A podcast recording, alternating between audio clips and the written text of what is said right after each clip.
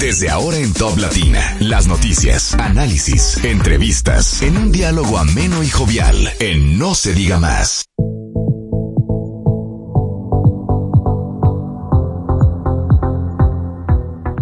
Hola, hola, muy buenos días, amigas, amigos, bienvenidos a No se diga más a través de Top Latina, cuando son las 7 de la mañana de este jueves 23 de noviembre del año 2023. Alex Barrios, quien les saluda y les envía un cordial saludo y el agradecimiento por siempre contar con su, con su audiencia desde donde quiera que usted se encuentre. En la producción del espacio nos acompaña como siempre Olga Almanzar, en la coordinación de producción Chaila Paredes, en los controles Marcelino de la Rosa y usted también puede acompañarnos a través eh, del seguimiento a nuestras redes sociales, no se diga más RD tanto en X como Instagram, así como también pueden disfrutar de nuestras entrevistas tanto en YouTube como en Spotify.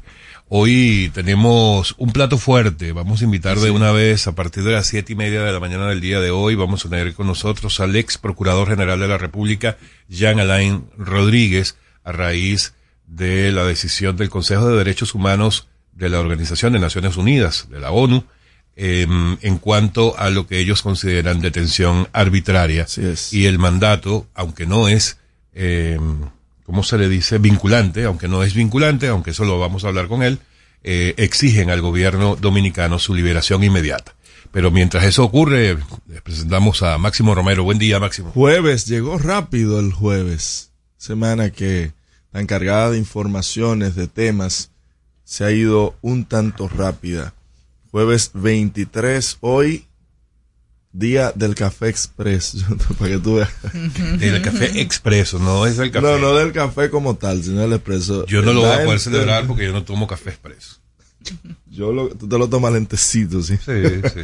lo que no entiendo es que estas personas se tomen la fecha como para algo como eso. Un día como hoy también eh, que sí es una, una efeméride de verdad y es que trata sobre el fallecimiento de el, creo que uno de los más grandes poetas, tanto de Latinoamérica como el mundo, que es nuestro queridísimo, que si lo digo por el nombre, por favor, creo, no creo que alguien lo conozca, Ricardo Eliezer Neftalí Reyes Bosoalto, Alto con el seudónimo que luego se convirtió en su nombre, Pablo Neruda, y quiero recordar por lo menos un estribillo de uno de mis poemas favoritos, el poema número 20, que dice, puedo escribir los versos más tristes esta noche. Oh. Puedo escribir, por ejemplo, la noche está estrellada y tiritan azules los astros a lo lejos.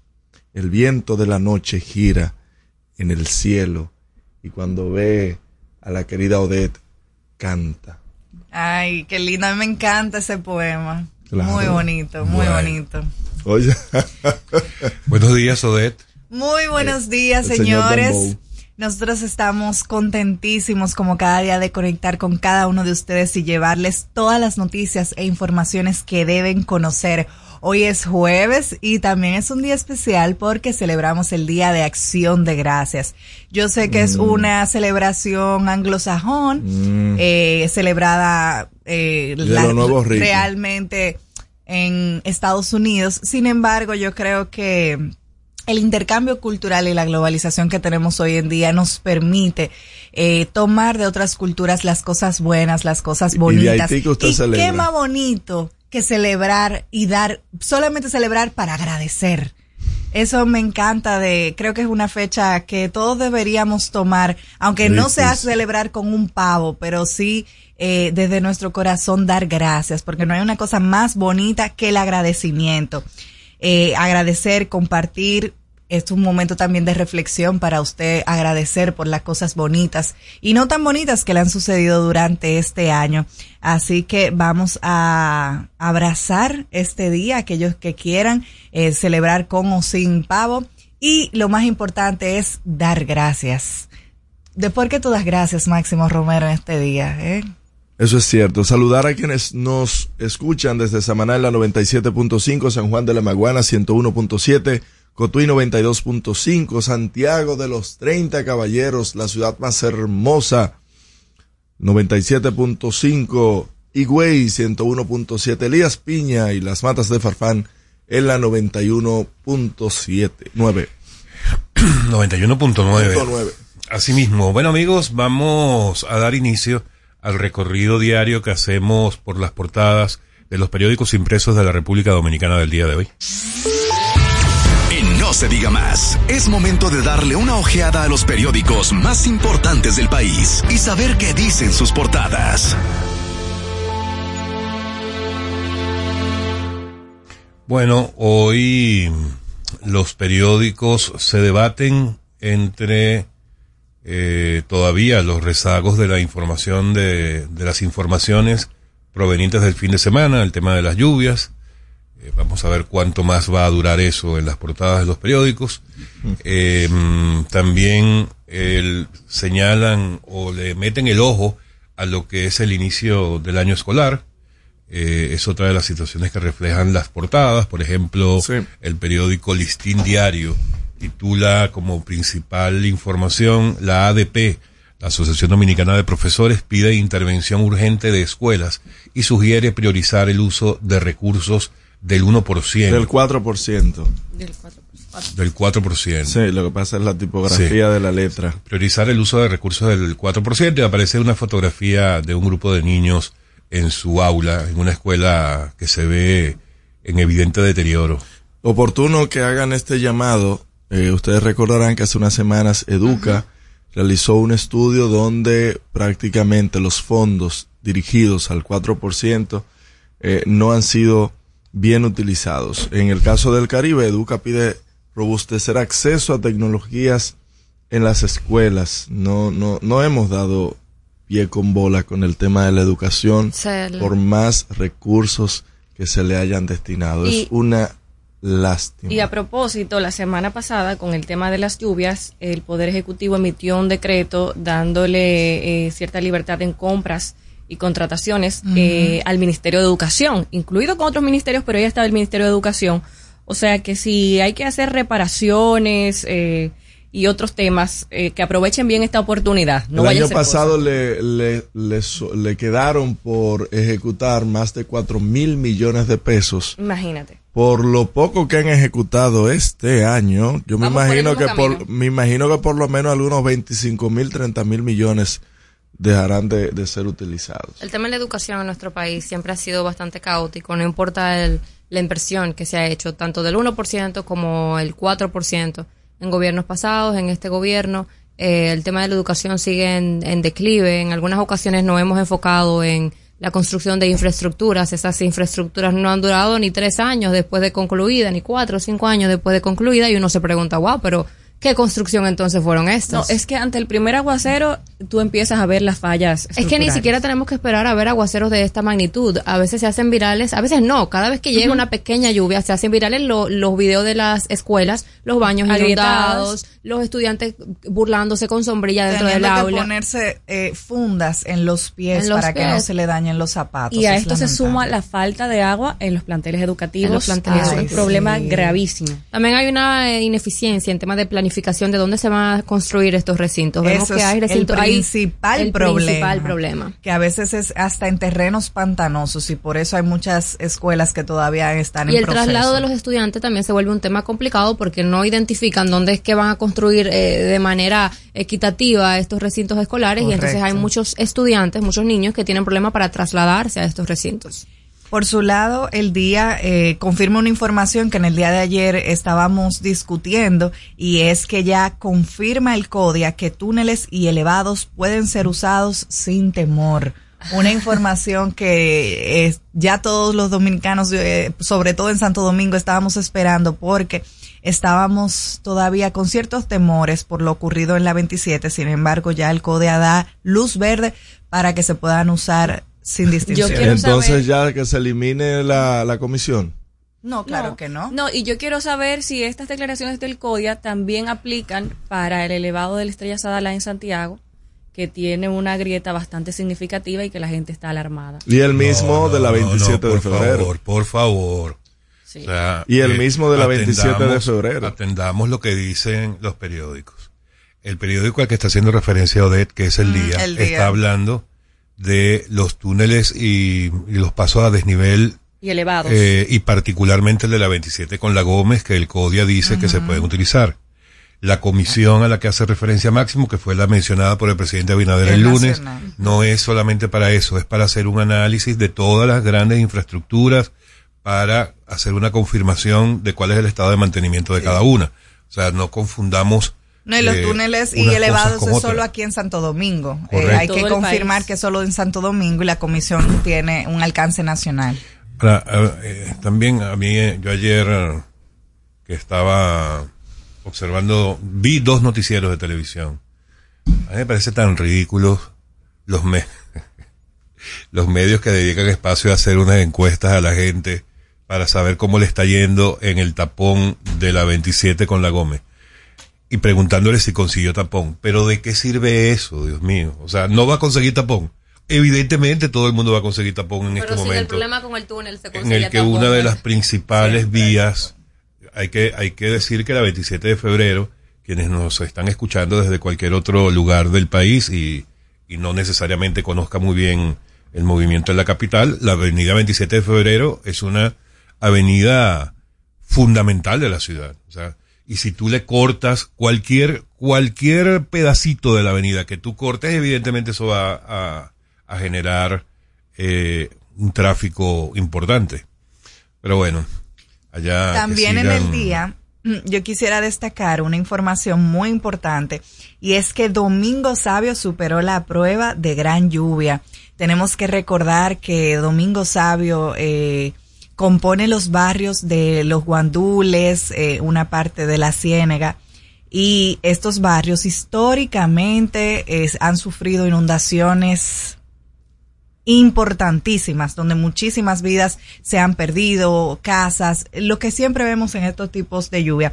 Y esta gran obra iniciada en la gestión anterior y terminada por el presidente Luis Abinader, pasó la prueba de la lluvia, ya que con la crecida del río ninguna persona fue afectada, así como las infraestructuras también funcionaron de forma eficiente. ¿El presidente quién? ¿Qué, qué? Esa, in- eh, yo dije, eh, tú no me estás escuchando, Máximo. Sí, sí, no. Una obra te- iniciada en la te gestión vi como con mucho anterior. énfasis en Abinader y Abinader. eh, iniciada en la un- un gestión 3% a- si anterior y terminada en esta, no, no, no diga eso Máximo, porque se inauguró el primer tramo que cuenta con algunos cinco kilómetros y todavía falta la- el, el- el proyecto completo. O sea, eso fue una obra que inició la gestión anterior, pero que se ha desarrollado completamente por esta gestión. Y no una un- excelente obra. Danilo nada más dio el primer Picasso, entonces. Un excelente tu- tu hizo el inicio del proyecto y se les reconoce y qué bueno que se le haya dado Y continuidad continuidad y que del Estado, o sea. claro que sí porque aquí lo importante es que no quien lo haga es que se haga entonces eh, Oh. una excelente obra que tiene sus resultados y podemos ver cómo la gente que todavía vive allí en los barrios vulnerables de los Guandules y la Ciénaga pudieron pasar su lluvia sin mayores eh, inconvenientes. En igual medida, el nuevo diario dedicó un segmento en el cual establecen que el Pleno de la Junta Central Electoral tuvo que volver a extender el plazo para las inscripciones de las candidaturas municipales a solicitud de los partidos políticos. Es decir, es que la- hasta el martes 28 no se tendrán eh, las candidaturas definitivas eh, o, o los partidos tendrán para hacer cualquier tipo de modificaciones hasta Bueno, el la, martes la junta, 28. la junta ha sido bastante condescendiente con, con estos partidos políticos, a ver si Ha dado su chance. le ha- lo ha chanceado varias veces. Pero eso de hecho en cada eh, proceso electoral, cuando los partidos políticos se ven en situaciones, vamos a decir, de emergencia en la que no pueden cumplir con los plazos, sobre todo en términos de alianzas, eh, porque todos estos conflictos vienen por el tema de las alianzas, porque a veces es difícil eh, identificar, localizar o la distribución de, de los candidatos y cómo van a ir en las boletas. Entonces la Junta se ve evidentemente en la necesidad de otorgar estas prórrogas. Pero periodo- qué bueno que están extendiendo los plazos, Sí, porque sí. igual el Tribunal Superior Electoral ha estado echando para atrás varias de las Varias candidaturas, candidaturas. tanto de la Fuerza del Pueblo como del PRM, que escogieron. Las encuestas como, como método para seleccionar a sus Mm. candidatos. Y bueno, eso le permite entonces que se cumpla con las sentencias de este tribunal, ¿no? el Caribe ya también. hay casos, por ejemplo, en la Romana, hay presidente en la Romana, con, en, el tem- en el caso del PRM, también en Pedro Brana, ayer se evacuó una sentencia en el que variaba la decisión que había tomado ya el partido. en el caso de la Fuerza del Pueblo, en varias de las circunscripciones de la, del Distrito Nacional, ha variado también la, las decisiones que habían tomado el partido en base a las Hay muchas decisiones de partidos mayoritarios, tanto como minoritarios, por el tema de las alianzas que están ahora mismo en un veremos. Eh, importante también destacar, el periódico Caribe destinó un segmento para reconocer la labor que ha hecho la Junta Central Electoral y destaca que ellos están recibiendo premios por sus mejoras continuas. Yo que trabajo como representante de un partido ante la Junta Electoral, eh, puedo dar voz y, y voto de que esto es cierto y de que la Junta Central Electoral en esta última gestión ha hecho un excelente trabajo en términos de capacitación de procesos electorales tanto a la ciudadanía como a los integrantes de los partidos políticos. En el caso del Diario Libre sí traen su fotografía principal, el tema del tránsito en la Gómez con 27 y como titular eh, principal que nos trae este periódico está el tema de Aerodom. No se conocen ni las ganancias ni las inversiones de Aerodom en el país. Eh, ellos dicen que en los primeros cuatro años se invirtieron unos 85 millones de dólares menos de lo pactado y en ninguna de las dos ventas de acciones se reportan los montos. El Estado se hizo de la vista gorda, así lo titula el Diario Libre. Bueno, y para terminar el recorrido por las portadas de los periódicos impresos de la República Dominicana del día de hoy, el periódico El Nuevo Diario y el periódico Hoy, si no me equivoco, son los dos únicos periódicos que le dan espacio en sus portadas a la información surgida el día de ayer con respecto a la decisión del grupo de trabajo de la ONU, quien exhorta al gobierno dominicano a liberar de manera inmediata al ex procurador Jean Alain Rodríguez, eh, argumentando que su privación de libertad ha sido arbitraria. Y justamente a raíz de eso vamos a tenerlo a él hoy a las 7.30 en punto de la mañana. Jean Alain Rodríguez con nosotros en No se diga más. Y con respecto a las portadas, recuerden que en cualquier momento las pueden conseguir en Spotify, las portadas podcast, by No se diga más. Al regreso, más información en No se diga más. ¡Oh, oh, oh! Top Latina. Que ahora el agua potable llegue a casa de Miriam y de dos millones de hogares más, lo logramos juntos. Gobierno de la República Dominicana. Entérate de más logros en nuestra página web juntos.do.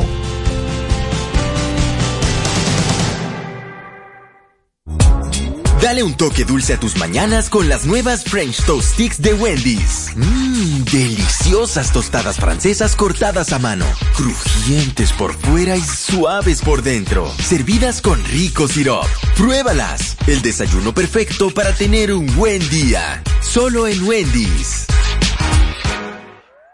Cuando nos cuidamos unos a otros, hay comunidad. Donde hay comunidad, hay más oportunidades. Donde hay más oportunidades, se vive mejor.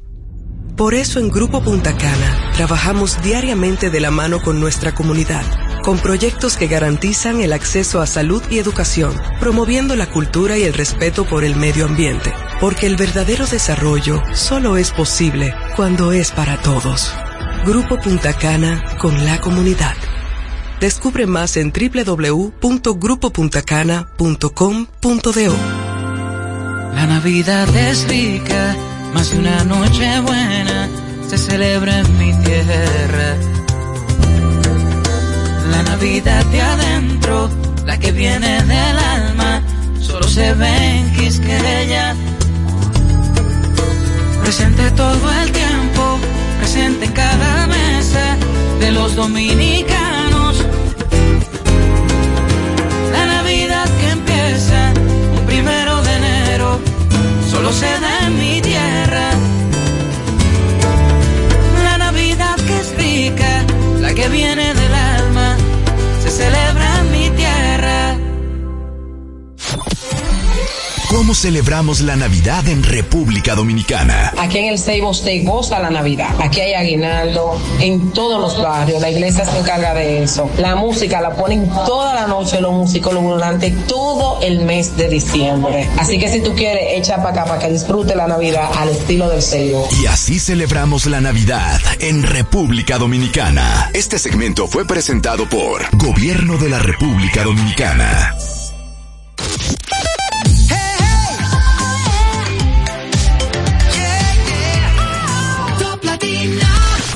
Síguenos en las redes sociales. Arroba no se diga más radio. Seguimos conectados con ustedes en No, se diga más por Top Latina.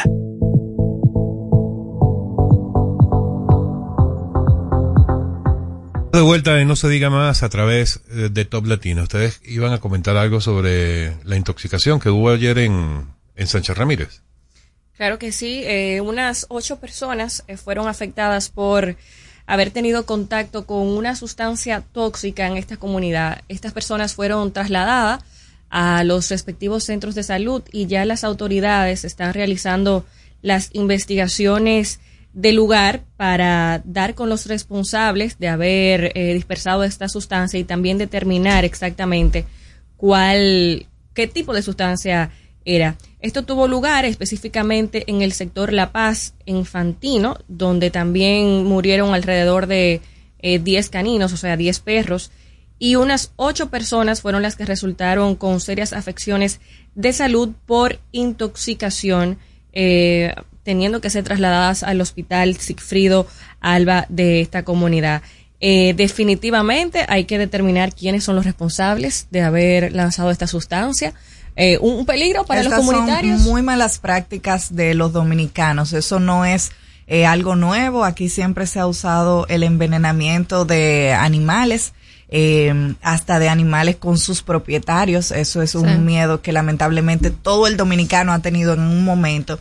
Y hay que eh, destacar que los afectados de esta intoxicación incluyen dos menores de edad. Imagínate. Dos menores de edad, señores. Eh, ya cuando menores de edad se ven eh, afectados por una acción como esta, es una acción que puede ser penal. O sea que espero que se hagan las Sí, investigaciones del lugar para determinar quién fue y que se ponga un precedente para que se acabe eso, porque es que eso es una práctica demasiado usada y que mira cómo está afectando. Antes afectaba a, al que no le dolía, que son los animales, que no tienen cómo quejarse. Sin embargo, ahora que involucra vidas humanas, va a instaurar un precedente para que eso se acabe. Porque es que también eh, eh, es fuerte lo que pasa aquí, como la gente indiscriminadamente lanza veneno a la calle Claro. y- sin y pensar mira- en las consecuencias. Mira cómo pasó en esta ocasión. Eh, afortunadamente no Sí. se ha reportado ningún fallecido a causa de esta intoxicación. Hay pero que el riesgo destacar es que el muy alto. 911 fue a, Fue- e hizo las eh, los auxilios de momento y lo trasladó luego al hospital. Eh, o sea que podemos decir que en Sánchez Ramírez pudo el 911 colaborar con esas personas. La falta de racionalidad a veces de los dominicanos es eh, algo sorprendente y la falta también de empatía tanto con los animales de la calle que realmente no tienen culpa de, de las atrocidades que nosotros somos capaces de cometer a veces sin razón, pero es también importante que destaquemos el hecho de que esto ocurrió el martes luego de las lluvias. Si hubiera ocurrido uno o dos días antes, me- en medio de, de la situación que estábamos atravesando climática, la noticia lamentablemente fuera otra, porque hubiera sido más difícil Más dar más ayuda a estas personas intoxicadas. Y miren, eh, cambiando de, de tema, saliendo un poco de, de esta eh, difícil noticia, eh, voy a pasar con un estudio que realizó el, el Intran junto a otras autoridades como Salud Pública, por ejemplo, que indica que el 56% de los conductores consume alcohol. El 50% de los conductores de vehículos pesados, que Wow. ya tiene una condición eh, llamada apnea del sueño, utiliza el celular mientras conduce, eh, de acuerdo a este estudio, y creo que muchos aquí podemos dar testimonio de que hemos visto a un conductor de vehículo pesado utilizando el Claro. celular mientras transita. Y aparte de sufrir de apnea del sueño, que es un- una cifra bastante alta, de un 50%, aparte entonces consumen alcohol el 56%.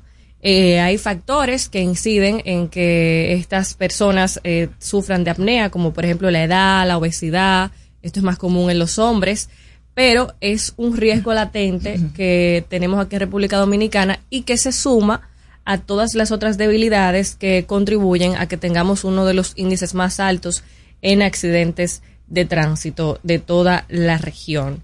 Eh, la verdad es que no sé cuáles serán las medidas que van a tomar para ver si podemos subsanar un poco esta situación en conjunto con las otras, pero esto es un factor más que se suma a la lista de temas que tenemos que resolver para ver si logramos reducir los accidentes de tránsito en nuestro país. En el tema de la agricultura, el ministro Sí. Limber Cruz estuvo haciendo un recorrido ayer por varias provincias del sur, iniciando en Peravia, Azua y luego San Juan, en el que daba unas declaraciones de que las pérdidas por el paso de este disturbio tropical ascendían a por lo menos unos cuatro mil millones de pesos. Por suerte y gracia, ya el tiempo de la cosecha de arroz ya había Sí. pasado y, el arroz estaba ya almacenado, cosa que no pudo sufrir. El aunque- 90% del arroz de, se pudo salvar a tiempo, Así gracias a es. Dios. A- a- en, en San Juan y en, en las otras provincias que tienden a sembrar arroz ya eso había pasado. San Juan sufrió muchísimo, muchas inundaciones por el desbordamiento de ríos. Así que eh, también garantizó de que los productos, eh, que estamos bien en términos de producción. O sea que independientemente de las pérdidas, eh, se puede garantizar de que tendremos alimentos y más que viene diciembre por ahí. A mí me preocupa un poco porque eh, hay que reconocer que las pérdidas son cuantiosas, cuatro mil millones de pesos es lo que se estima. Eh, esto puede dar eh, como consecuencia de que en algún momento exista escasez de alimentos. Ojalá y que eso no pase, que las autoridades puedan hacer lo propio. El gobierno dijo que iba a ser responsable con la producción y con los productores para dar respuesta eh, ante este desastre. Y eh, otra de las consecuencias que quizá podamos ver en un momento como este es también el aumento de los precios en los productos eh, como parte del mercado, cuando hay escasez, aumento del producto. Eh, sin embargo, vamos a tener la esperanza de que también, como hemos dicho aquí en, en varias ocasiones, que esto se convierta en prevención. Hay que hacer un cambio en la producción agrícola, en el modelo. Oye, pero tú, de la tú- tú- producción tú le haces caso a las señales automáticamente. ¿Y qué es esto? Es que tú pareces un ami- deseo. amigo- amigos, vamos a una pausa. Eh, en No se diga más, recuerden que al regresar vamos a, a estar conversando con el ex procurador general de la República, Jean Alain Rodríguez, en No se diga más. Usted escucha No se diga más en Top Latina. Top Latina. ¿Y qué se siente montarte en tu carro nuevo? La emoción de un carro nuevo no hay que entenderla, hay que vivirla. 25 años encendiendo nuevas emociones contigo. Visítanos en concesionarios, dealers, sucursales y en autoferiapopular.com.do. Te aseguramos las condiciones de feria que se anuncien. Banco Popular, a tu lado siempre. ¿Gastando mucho dinero en pañales? Prueba Kidis Antifugas con superpoder absorbente que mantiene a tu bebé seco y protegido por más tiempo. Hasta 10 horas de protección garantizada. No más camas mojadas. Prueba ya Kidis Antifugas, un super pañal a un super precio. La Navidad es rica, más de una noche buena se celebra en mi tierra. La Navidad de adentro, la que viene del alma, solo se ve en Quisqueya. Presente todo el tiempo, presente en cada mesa de los dominicanos. La Navidad que empieza un primero de enero, solo se da en mi tierra. La Navidad que es rica, la que viene del alma, se celebra Viernes 24 y sábado 25 de noviembre. Por compras superiores a dos mil pesos, recibes un bono del 20% del valor de tu compra para utilizar en juguetón. Black Friday. Supermercados Nacional. La gran diferencia. ¿Cómo celebramos la Navidad en República Dominicana? En Santiago, la Navidad es una de las épocas más esperadas del año. Se activan los puestos de ventas tradicionales de Puerco en Puya, en Bellavista, debajo del puente de los hermanos Patillos. La decoración de los barrios para el concurso Decora tu barrio ya es una tradición. Hay que ganarse esos chelitos. El día 25 uno se lo dedica a compartir con los niños en familia y no se puede quedar las mañanitas y los aguinaldos eso es lo mejor. Vengan a celebrar la Navidad con nosotros aquí en Santiago. Y así celebramos la Navidad en República Dominicana. Este segmento fue presentado por Gobierno de la República Dominicana.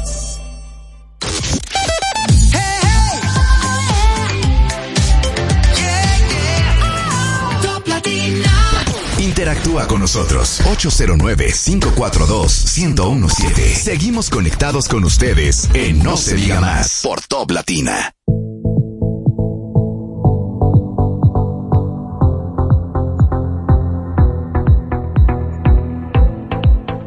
Amigos de vuelta en No se diga más a través de Top Latina. Recuerden seguirnos a través de nuestras redes sociales, No se diga más RD, tanto en X como en Instagram, además de que pueden disfrutar de nuestras entrevistas tanto en YouTube como en Spotify una vez que culmina nuestro programa todos los días a las 9 de la mañana.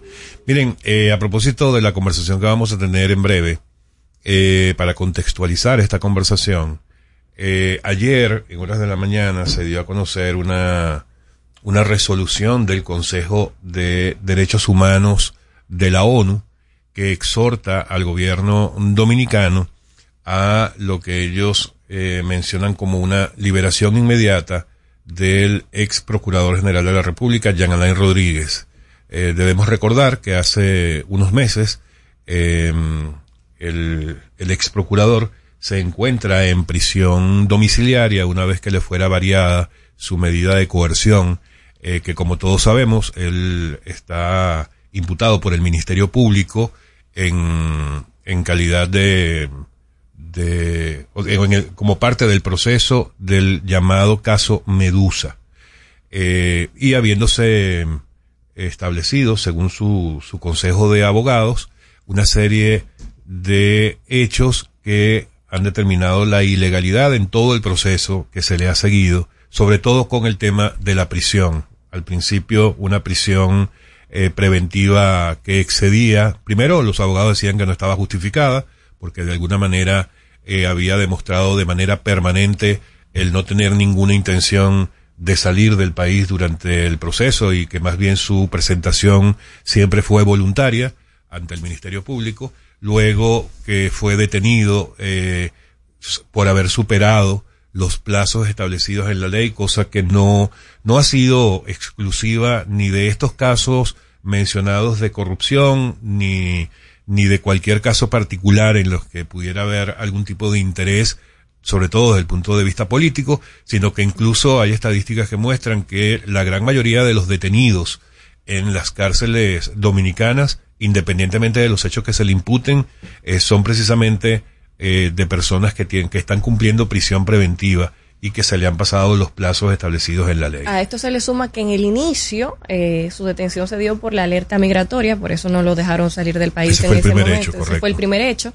Y bueno, la misma Procuradora General de la República eh, admitió que eso era una, una falla del sistema. Y posteriormente entonces se dieron los hechos, Alex, que, que tú bien has desarrollado. Sin duda han sido una serie de acontecimientos desafortunados en cualquier sistema judicial y en cualquier proceso contra cualquier persona eh, para salvaguardar sus derechos humanos. Este organismo de la ONU, como había apuntalado Alex, en, entre tantas otras recomendaciones, eh, pide adoptar medidas pertinentes contra quienes eh, tomaron esta decisión de, eh, o los responsables de la violación de los derechos de Yanalain Rodríguez Sánchez. ¿Quiénes serán los responsables de que estas violaciones hayan procedido? ¿Estarán ahí vinculados los,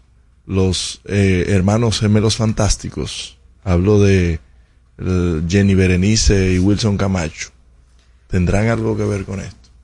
Bueno, En caso de que, de que haya que tomar medidas o que decidan tomar medidas, eh, ellos han encabezado esta investigación. O sea que eventualmente tendrán que responder en caso de que estas irregularidades realmente eh, sean tomadas como buenas y válidas. La realidad es que esta opinión que hace el grupo de trabajo de la ONU eh, acerca de las detenciones arbitrarias, aunque a pesar eh, de que no es vinculante, porque somos un Estado soberano, es una opinión que tiene mucho peso moral y mucho peso político. Eh, asimismo, como puede influir y como lo está haciendo en la opinión internacional con relación a este caso. Eh, la realidad es que este peso eh, lo tiene y muy importante dentro de, de, de, todos los países que están, eh, que conforman y son miembros de la ONU.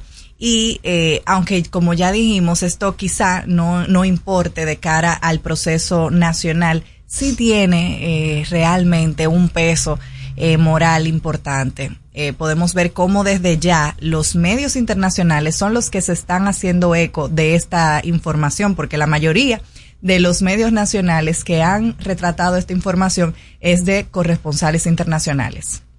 Sí, todo esto lo comentamos porque evidentemente esto fue una, una noticia muy importante el día de ayer que generó eh, de manera automática que el propio Jean Alain Rodríguez, acompañado de su consejo de abogados, Encabezado eh, por Gustavo Viaggi Pumarol y Nelly sí. Rivas, son de los principales. Correcto. Ellos eh, tuvieron la oportunidad de hablar con algunos periodistas de, de distintos medios del país para eh, hacerle un llamado al gobierno dominicano en cuanto a la atención que desde su punto de vista deben prestarle a esta a este llamado de la Comisión de Derechos Humanos de la ONU y es por ello que y estamos haciendo todo este contexto para eh, iniciar nuestra conversación con el ex procurador Jean Alain Rodríguez, que está a punto de conectarse eh, vía Zoom. Debemos recordar eh, o reiterar que el ex procurador se encuentra cumpliendo una decisión de prisión preventiva, arresto domiciliario,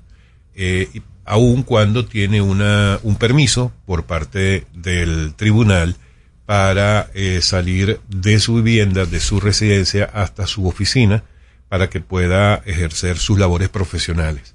Eh, y es por ello que este traslado del día de ayer y que haya podido tener esa conversación en persona con los medios, con algunos de los medios dominicanos.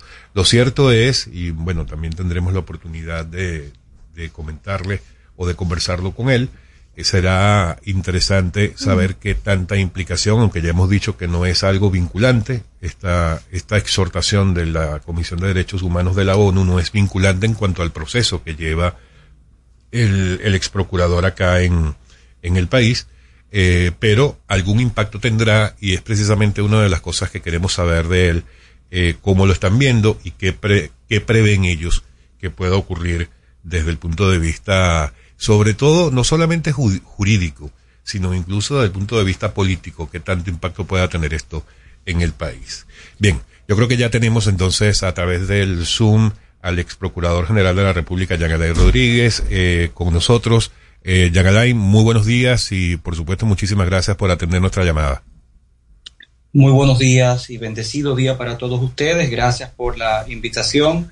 Mi respeto a cada uno de ustedes, al señor director de su eh, emisora.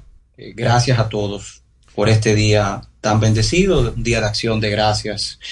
Así que también gracias a Dios, que es lo más importante, a sus órdenes. Gracias a usted, Yagalay. Bueno, hemos estado contextualizando la conversación, hablando de toda la, de la decisión o la exhortación que hace la Comisión de Derechos Humanos al Estado Dominicano con respecto a lo que ellos consideran eh, violatorio en cuanto a sus derechos eh, por haberlo tenido durante el proceso del caso Medusa, eh, casi que permanentemente durante todo el proceso en prisión preventiva, aunque ahora esté en prisión domiciliaria, pero sigue siendo prisión al fin.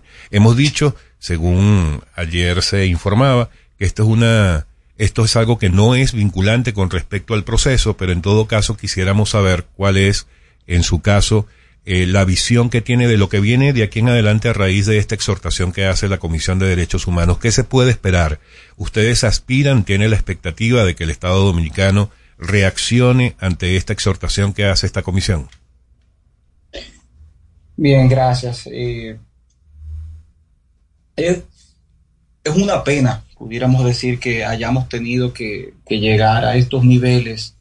Primero, unos niveles de, de violación al, a los procesos, a, a los derechos de los ciudadanos, porque esto no es solamente un tema de, Jean Alain, esto es un tema que afecta a, a decenas de personas ahora mismo por persecución política y a otros tantos por los cuales alzo la voz miles de otras personas que, que no están siendo atendidas en la debida forma, eh, una situación que viene acumulada, que ha tenido correctivos, pero que en estos últimos tres años ha tenido el pico más alto, eh, insólito, se podría decir, de violación a los derechos humanos.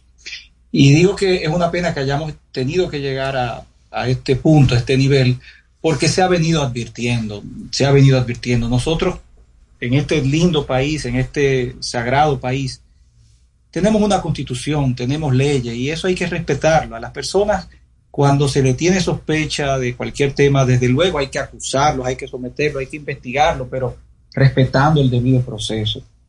Todo esto se origina por un sinnúmero de violaciones, de nuevo, que fueron eh, anunciadas o, denunciadas por mi Consejo de Defensa, que, que no fueron atendidas, lamentablemente. Y, y para darles un ejemplo, estamos hablando ya de cerca de 900 días que tengo privado de libertad y esta es la fecha en la que todavía hoy a mí nadie me ha interrogado, a mí nadie me ha entrevistado y me apresan bajo un- una historia completamente falsa, mintiéndole a una juez, engañando a una juez de que tenía unos supuestos equipos acá de antidrón, como lo he explicado en, en una presentación que tuve a través del, canal eh, que lancé, que puse a, la disposición de la ciudadanía.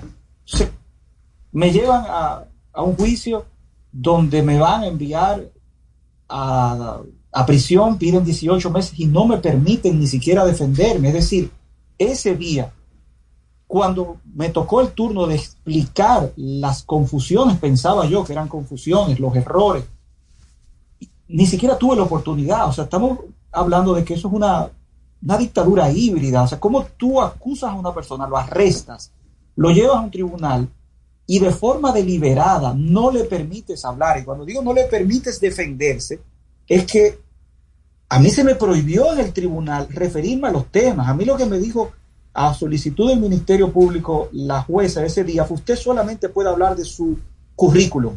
Decir, mira, que yo estudié derecho, que hice", pero usted no puede referirse a nada de lo que se le está acusando. Usted no puede defenderse. O sea, eso yo solamente lo había visto en películas, le, le soy sincero. Y por más queja que había tenido nuestro país con su sistema de justicia, desde el año 97 ha venido mejorando.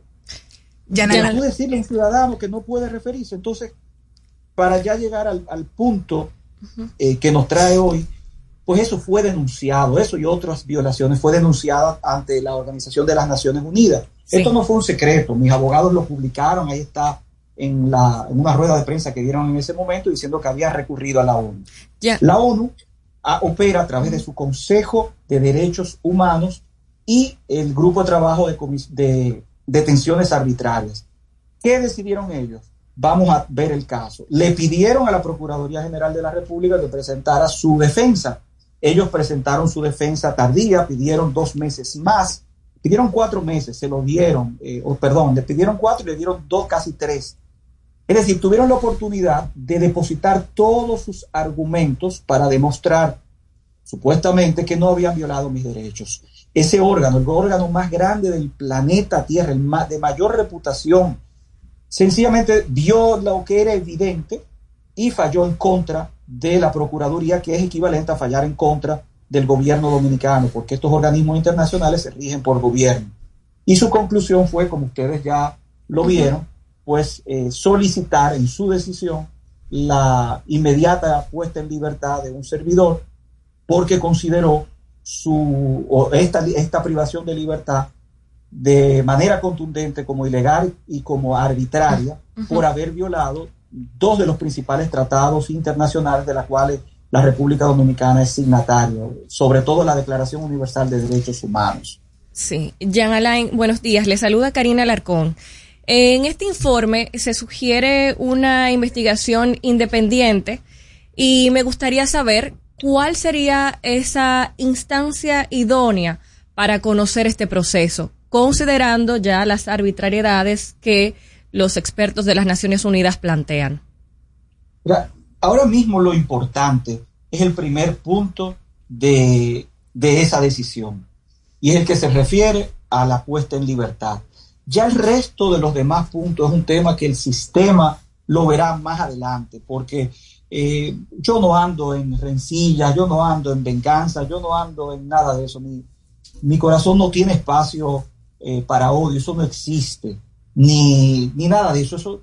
Eso no es oportuno ahora, ni pensar. Lo importante, vuelvo y repito, no es por Jean Alain, es por tantas personas que se encuentran en un estado de vulneración del debido proceso, que hemos venido sistemáticamente violándolos, pues caramba, que, que definitivamente comencemos a hacer esos correctivos. Estamos a tiempo de reivindicarnos, porque de lo contrario es mucho peor, es muchísimo peor, porque tú le violas los derechos a los ciudadanos, pero estás suscrito a tratados internacionales, eres miembro de la ONU, de los primeros miembros fundadores, eres además un miembro reciente, y me refiero al país con orgullo, del Consejo de los Derechos Humanos, que acaba de emitir esa opinión.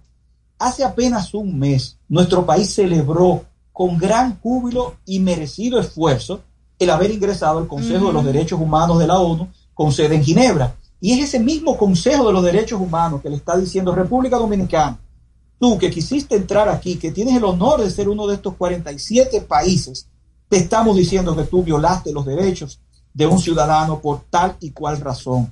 Te estamos diciendo que ordenes la libertad inmediata de ese ciudadano.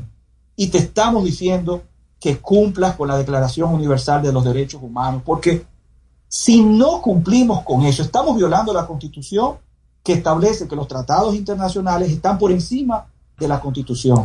Estamos violando totalmente nuestros acuerdos y membresía con la ONU y con el Consejo de los Derechos Humanos. Entonces, si no le vamos a hacer caso, o como he oído a, lamentablemente algunos funcionarios de, de, esta gestión, de este gobierno, decir, no caramba, pero la ONU no tiene que, que inviscuirse en, esto y hasta, hasta lanzándole improperios a, a la ONU. Señores, cuidado con eso porque eso es la constitución y los tratados. Y si vamos a respetar a un órgano de la categoría de la ONU, el más grande, que está diciéndote, violaste la Declaración Universal de Derechos Humanos. Ojo, el único organismo que puede decir si violaste o no es la ONU. No, puedo, no puedo decirlo yo, no puedo decirlo ustedes, solamente el Consejo de Derechos Humanos puede y tiene la condición para referirse a esa ley y dictaminar sobre esa ley.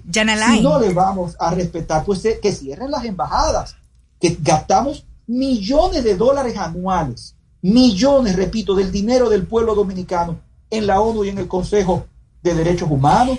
Las, decenas y decenas de personal trabajando por otros países, precisamente para que los otros países tengan un control en el ejercicio del derecho y de sus leyes. Entonces, ¿qué pienso? Pienso de corazón que el país no se va a dar ese lujo, que el presidente de la República, que es el jefe de Estado y de gobierno constitucional, que es a quien le va dirigida esta comunicación, yo estoy convencido, por haberlo escuchado en sus alocuciones, decir que da un apoyo incondicional a la ONU, yo estoy convencido, quiero pensar que se va a respetar la constitución, se van a respetar los tratados internacionales y que se va a ordenar la inmediata puesta en libertad de un servidor y que así siga con los demás ciudadanos. Si son 5 mil, si son 15 mil, no nos quejemos de que hay 15 mil personas en lo mismo y qué pasa con ellos. No, comencemos a aplicar la ley y todo el que esté en un estado de vulnerabilidad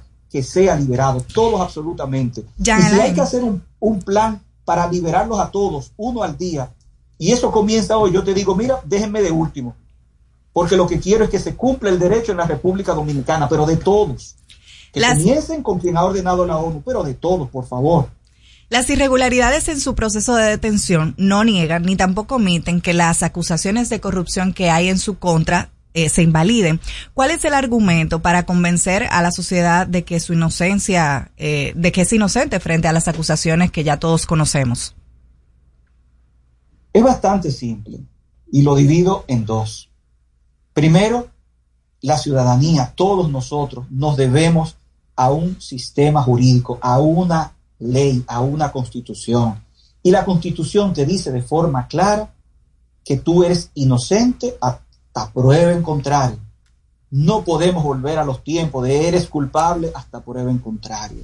Entonces, ese debe ser el espíritu primario en todo ciudadano porque esto que me está pasando a mí, mañana te puede pasar a ti. Y ahí es donde cada uno tiene que poner un frente y decir, ¿sabes qué? Yo no sé si él es inocente o culpable, pero la ley dice que él debe de ir a su juicio en libertad. Respeto la ley, respeto la constitución, no me importa quién sea, porque el derecho no puede aplicar a una persona así y a otra no. Segundo, la ciudadanía tiene una justa razón de creer que Jean Alain Rodríguez y los demás eh, ex servidores públicos del pasado gobierno tienen justa razón en pensar que hemos cometido cualquier acto irregular, porque es que ha habido una campaña de difamación, de mentiras, de engaño, que si yo fuese un ciudadano y hubiese escuchado todo eso, yo también pensaría que esa persona algo errado ha hecho. ¿Por qué? Porque ¿quién lo está diciendo? El Ministerio Público. Y uno tiene que creerle a las instituciones.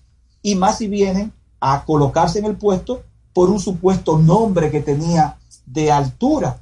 Pero caramba, vamos a ser objetivos, vamos a pensar. Pero esas personas no tenían un problema de venganza con Jean Alain. Pero esas personas no habían tenido dificultades públicas. Pero esas personas eran enemigas de Jean Alain públicas. Entonces ya lo que están haciendo esas personas no es tan subjetivo. Y sobre eso te complemento y concluyo tu pregunta a mí nadie me ha escuchado defenderme.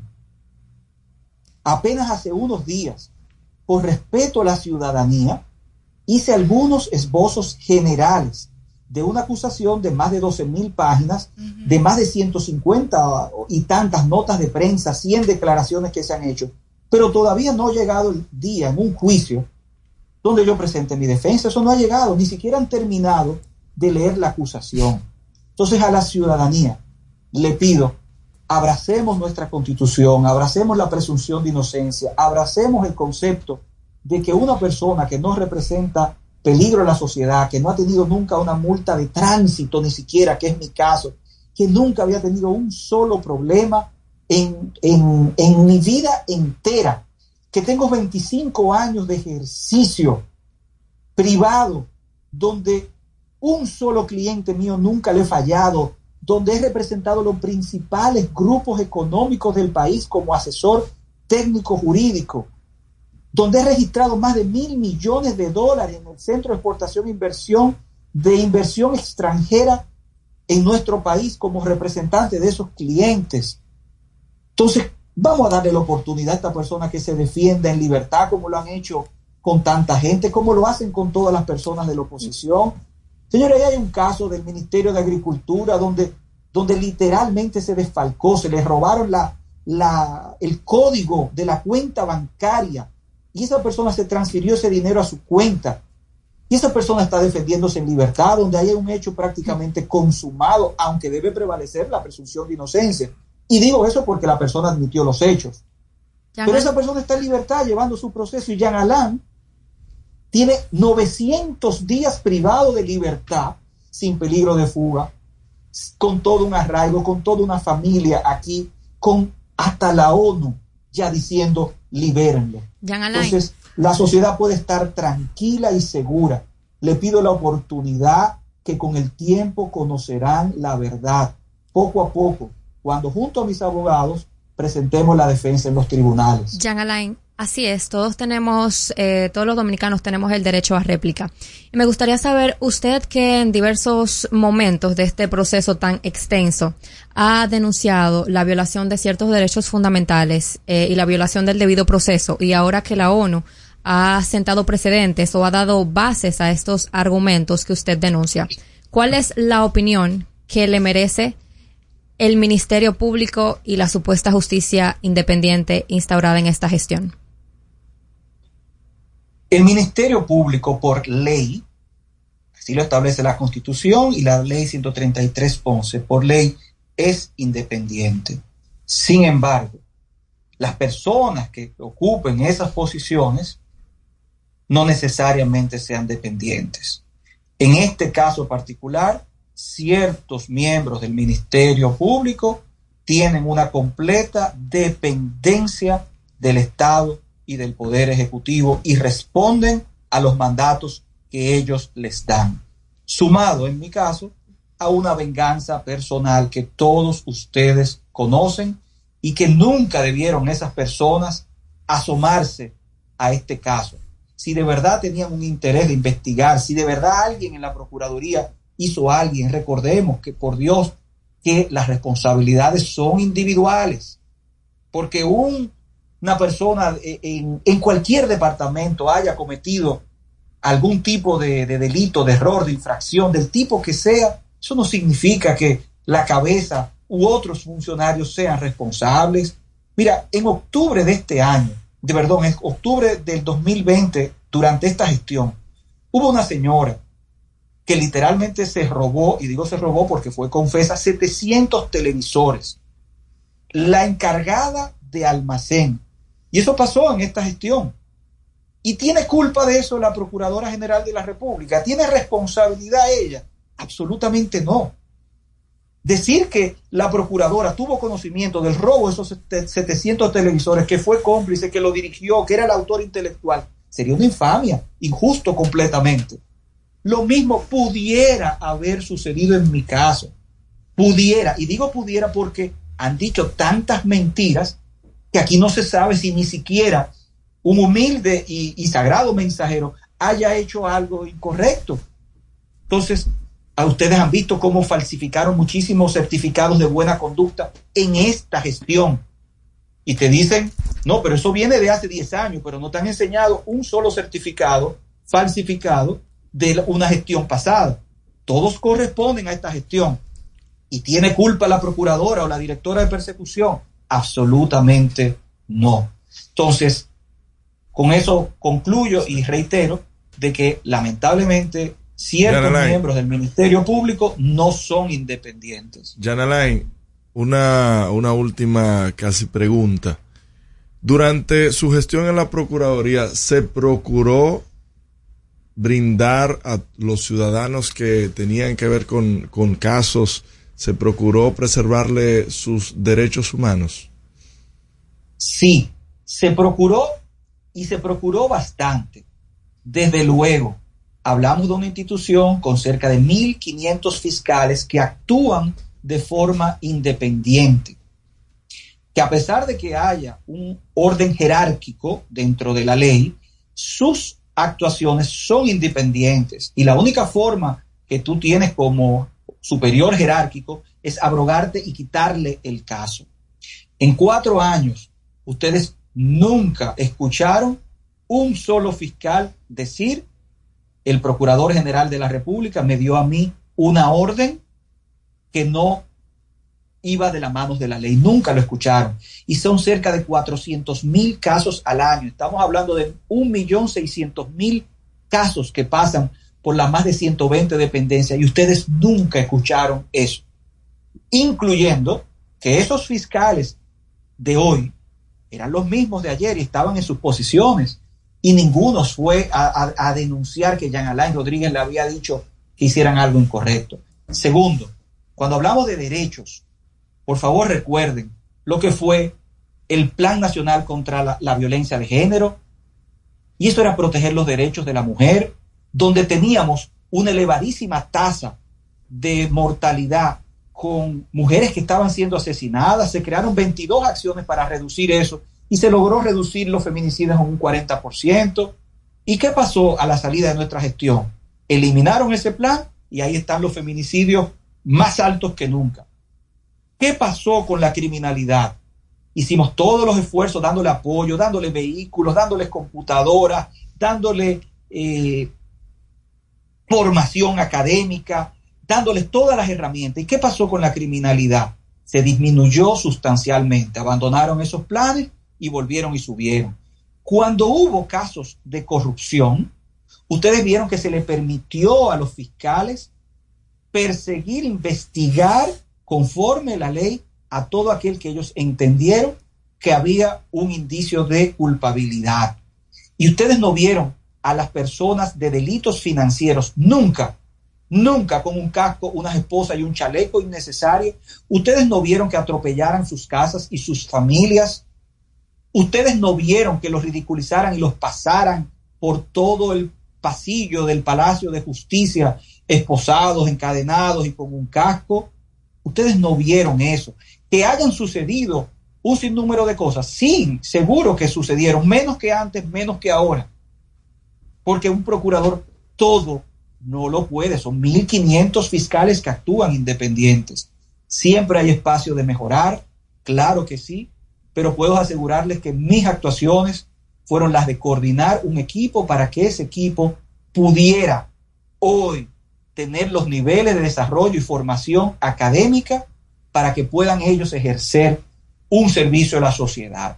Ese fue el compromiso que lo hice de corazón, que lo hice con mucho entusiasmo, con mucho amor, que, que no me arrepiento de los esfuerzos realizados, que no me arrepiento de haber mejorado esa institución para que en lugar de una certificación en materia de sistemas digitales tuviera cinco, que llegara de en niveles de transparencia del puesto 154 al puesto 10 y por debajo de 10, que sacara 100 puntos en transparencia y ver hoy que la transparencia de la institución, que debe ser más transparente, y pueden ustedes hacer un, Google Search ahora mismo, está de nuevo en dos niveles 150.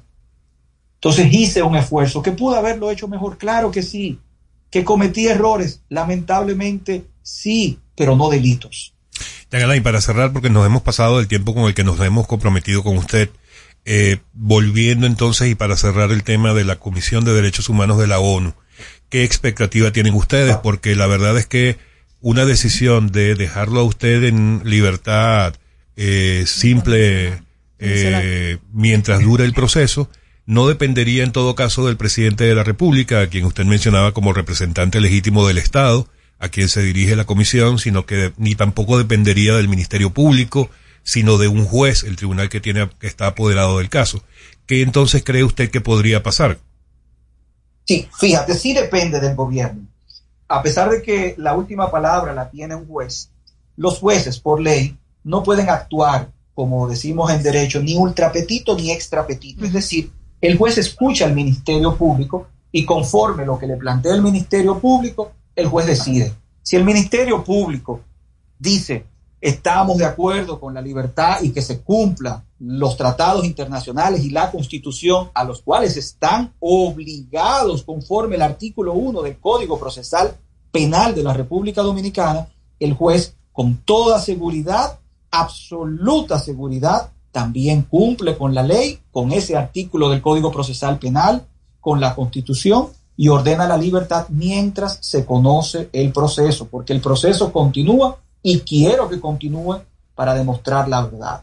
Entonces está en manos del presidente de la República emitir, enviar su opinión al Ministerio Público, a la Procuraduría General de la República, a los abogados del Estado que los representan a él, así como al, Poder Judicial, señalando que deben cumplirse con los tratados internacionales conforme él juró ante nuestra patria, ante nuestra bandera, cumplir y hacer cumplir las leyes y nuestra constitución y los tratados internacionales. Muy bien, Yagalain, eh, muy agradecidos por haber atendido nuestra llamada y por habernos dedicado este tiempo. Eh, ojalá que más adelante tengamos una nueva oportunidad para conversar con mucho más tiempo porque se nos han quedado unas 237 preguntas por hacer. más adelante, con muchísimo gusto, eh, las contesto Gracias a ustedes por la invitación y por el espacio para que la ciudadanía poco a poco pues vaya conociendo la verdad y aprovechando para invitarles que pueden continuar con este diálogo toda la ciudadanía a través del canal Derecho y Justicia. ¿Cada qué tiempo estará transmitiendo, Yagalay? En principio sería cada 15 días, pero eso no quita que un poco más adelante sea cada 7 o eh, de manera esporádica en cualquier momento. Muy bien. Muy bien. Muchas gracias, Jan Gracias a ustedes. Bendecido día a todos. Amigos, ha sido el ex procurador general de la República, Jean Alain Rodríguez, en No se diga más. Al regreso, más información en No se diga más. Top Latina. Hey, ¿y qué se siente montarte en tu carro nuevo? La emoción de un carro nuevo no hay que entenderla, hay que vivirla. 25 años encendiendo nuevas emociones contigo. Visítanos en concesionarios, dealers, sucursales y en autoferiapopular.com.do. Te aseguramos las condiciones de feria que se anuncien. Banco Popular, a tu lado siempre. Tenemos una tierra buena, fértil, con frutos que hacen que un país pequeño se vea gigante. Esa tierra la trabajamos, porque como país tenemos una meta, producir orgullo. No hay país pequeño si sus frutos lo hacen grande. Ferquido, crece lo mejor de aquí. Patrocinador oficial de Creso, creando sueños olímpicos. El toque dulce a tus mañanas con las nuevas French Toast Sticks de Wendy's. Deliciosas tostadas francesas cortadas a mano, crujientes por fuera y suaves por dentro, servidas con rico sirop. Disponibles de lunes a viernes de 7 a 10.30 y sábados y domingos de 7 a 11 de la mañana. Pruébalas ya, el desayuno perfecto para tener un buen día. Solo en Wendy's. Black Friday Jumbo, más listos que nunca. ¡Atención! Esta es la marcha de los ahorradores. Esta es la marcha de los ahorradores. Siempre listos para Black Friday. Siempre listos para Black Friday. Los que conocemos la tienda entera. Los que conocemos la tienda entera. Y nos llevamos todas las ofertas. Y nos llevamos todas las ofertas. Black Friday Jumbo, más listos que nunca. Todo un mes repleto de ofertas. Jumbo, lo máximo. ¡Ho, ho, ho! Top Latina. Que ahora Leonardo y 60 mil dominicanos más tengan su título de propiedad, lo logramos juntos. Gobierno de la República Dominicana. Entérate de más logros en nuestra página web, juntos.do.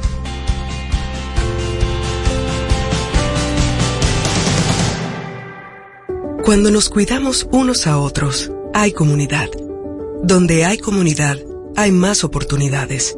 Donde hay más oportunidades, se vive mejor. Por eso en Grupo Punta Cana trabajamos diariamente de la mano con nuestra comunidad, con proyectos que garantizan el acceso a salud y educación, promoviendo la cultura y el respeto por el medio ambiente, porque el verdadero desarrollo solo es posible cuando es para todos. Grupo Punta Cana con la comunidad. Descubre más en www.grupopuntacana.com.do. Black Friday Jumbo, más listos que nunca. ¡Atención! Esta es la marcha de los ahorradores. Esta es la marcha de los ahorradores. Siempre listos para Black Friday. Siempre listos para Black Friday. Los que conocemos la tienda entera. Los que conocemos la tienda entera. Y nos llevamos todas las ofertas. Y nos llevamos todas las ofertas. Black Friday Jumbo, más listos que nunca. Todo un mes repleto de ofertas. Jumbo, lo máximo. En el colegio. Kids. Me llena de energía. Kids. Me brinda vitamina. Kids. Para ganar el juego. Kids. Creciendo sano y fuerte. Kids. Todos tomamos Fortimal Kids. Un brazo de poder en cada cucharada. Fortalece el sistema inmune de tus hijos con Fortimal Kids. Fuente de omega, vitaminas A, D y extracto de malta. Con rico sabor a naranja. Un producto de laboratorios Dr. Collado.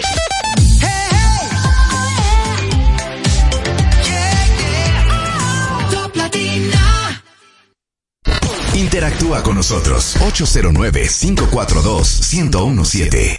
Seguimos conectados con ustedes en No se diga más por Top Latina.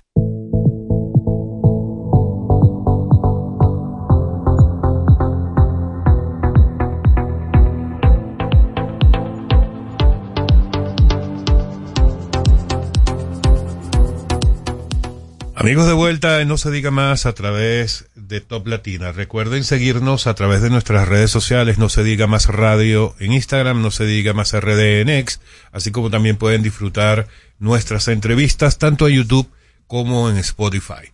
Bueno, vamos a darle la bienvenida a nuestro próximo invitado. Eh, se trata del amigo Ramón Arnaldo Pimentel, secretario de organización del Partido Revolucionario Dominicano, PRD, el Partido Blanco.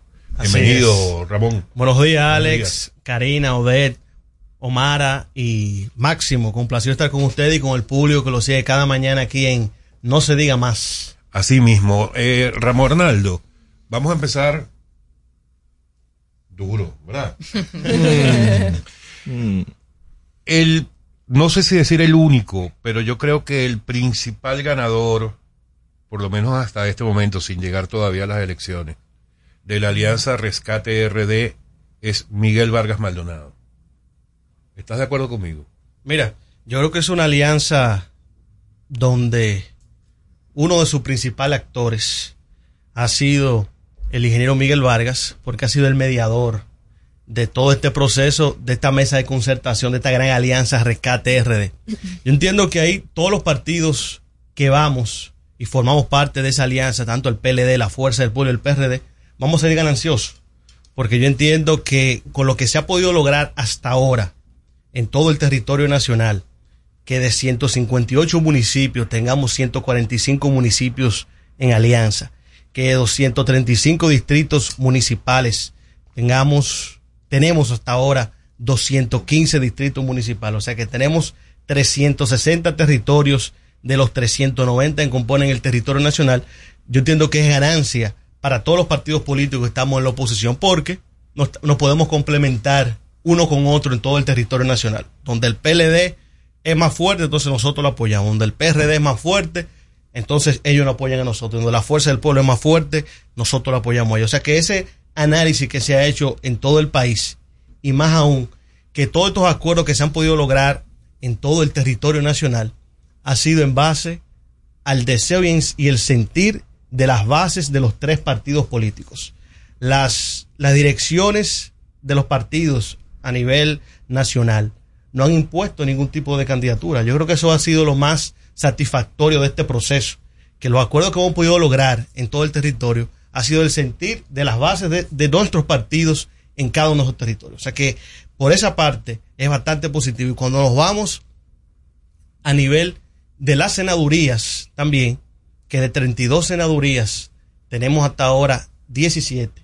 Y digo hasta ahora porque los plazos de la ley Marzo. todavía tenemos hasta a finales de febrero, después de las elecciones eh, municipales, para establecer la alianza congresual a nivel de diputados y senadores, que todavía se siguen negociando más senadurías y yo entiendo que podemos llegar aún más de lo que hemos logrado a nivel de diputados y senadores. O sea ¿O que se puede echar atrás alguna? ¿O no? bueno, lo que esperamos que se puedan seguir ampliando. Esperamos poder llevar las 32 en, en alianza, pero ya tenemos plazas importantes que las tenemos ya comprometidas en alianza. O sea que el balance de la alianza en sentido general es bastante positivo para los tres partidos políticos y para la sociedad dominicana también que estaba pidiendo que, lo, que la oposición se unificara. ¿Qué tanto ha reconfigurado esta alianza, el sistema político y las preferencias? ¿Qué tanto ha movido esto? Mira, eh, cuando tú miras, por ejemplo, el caso de, del Distrito Nacional y del Gran Santo Domingo, donde muchas personas pensaban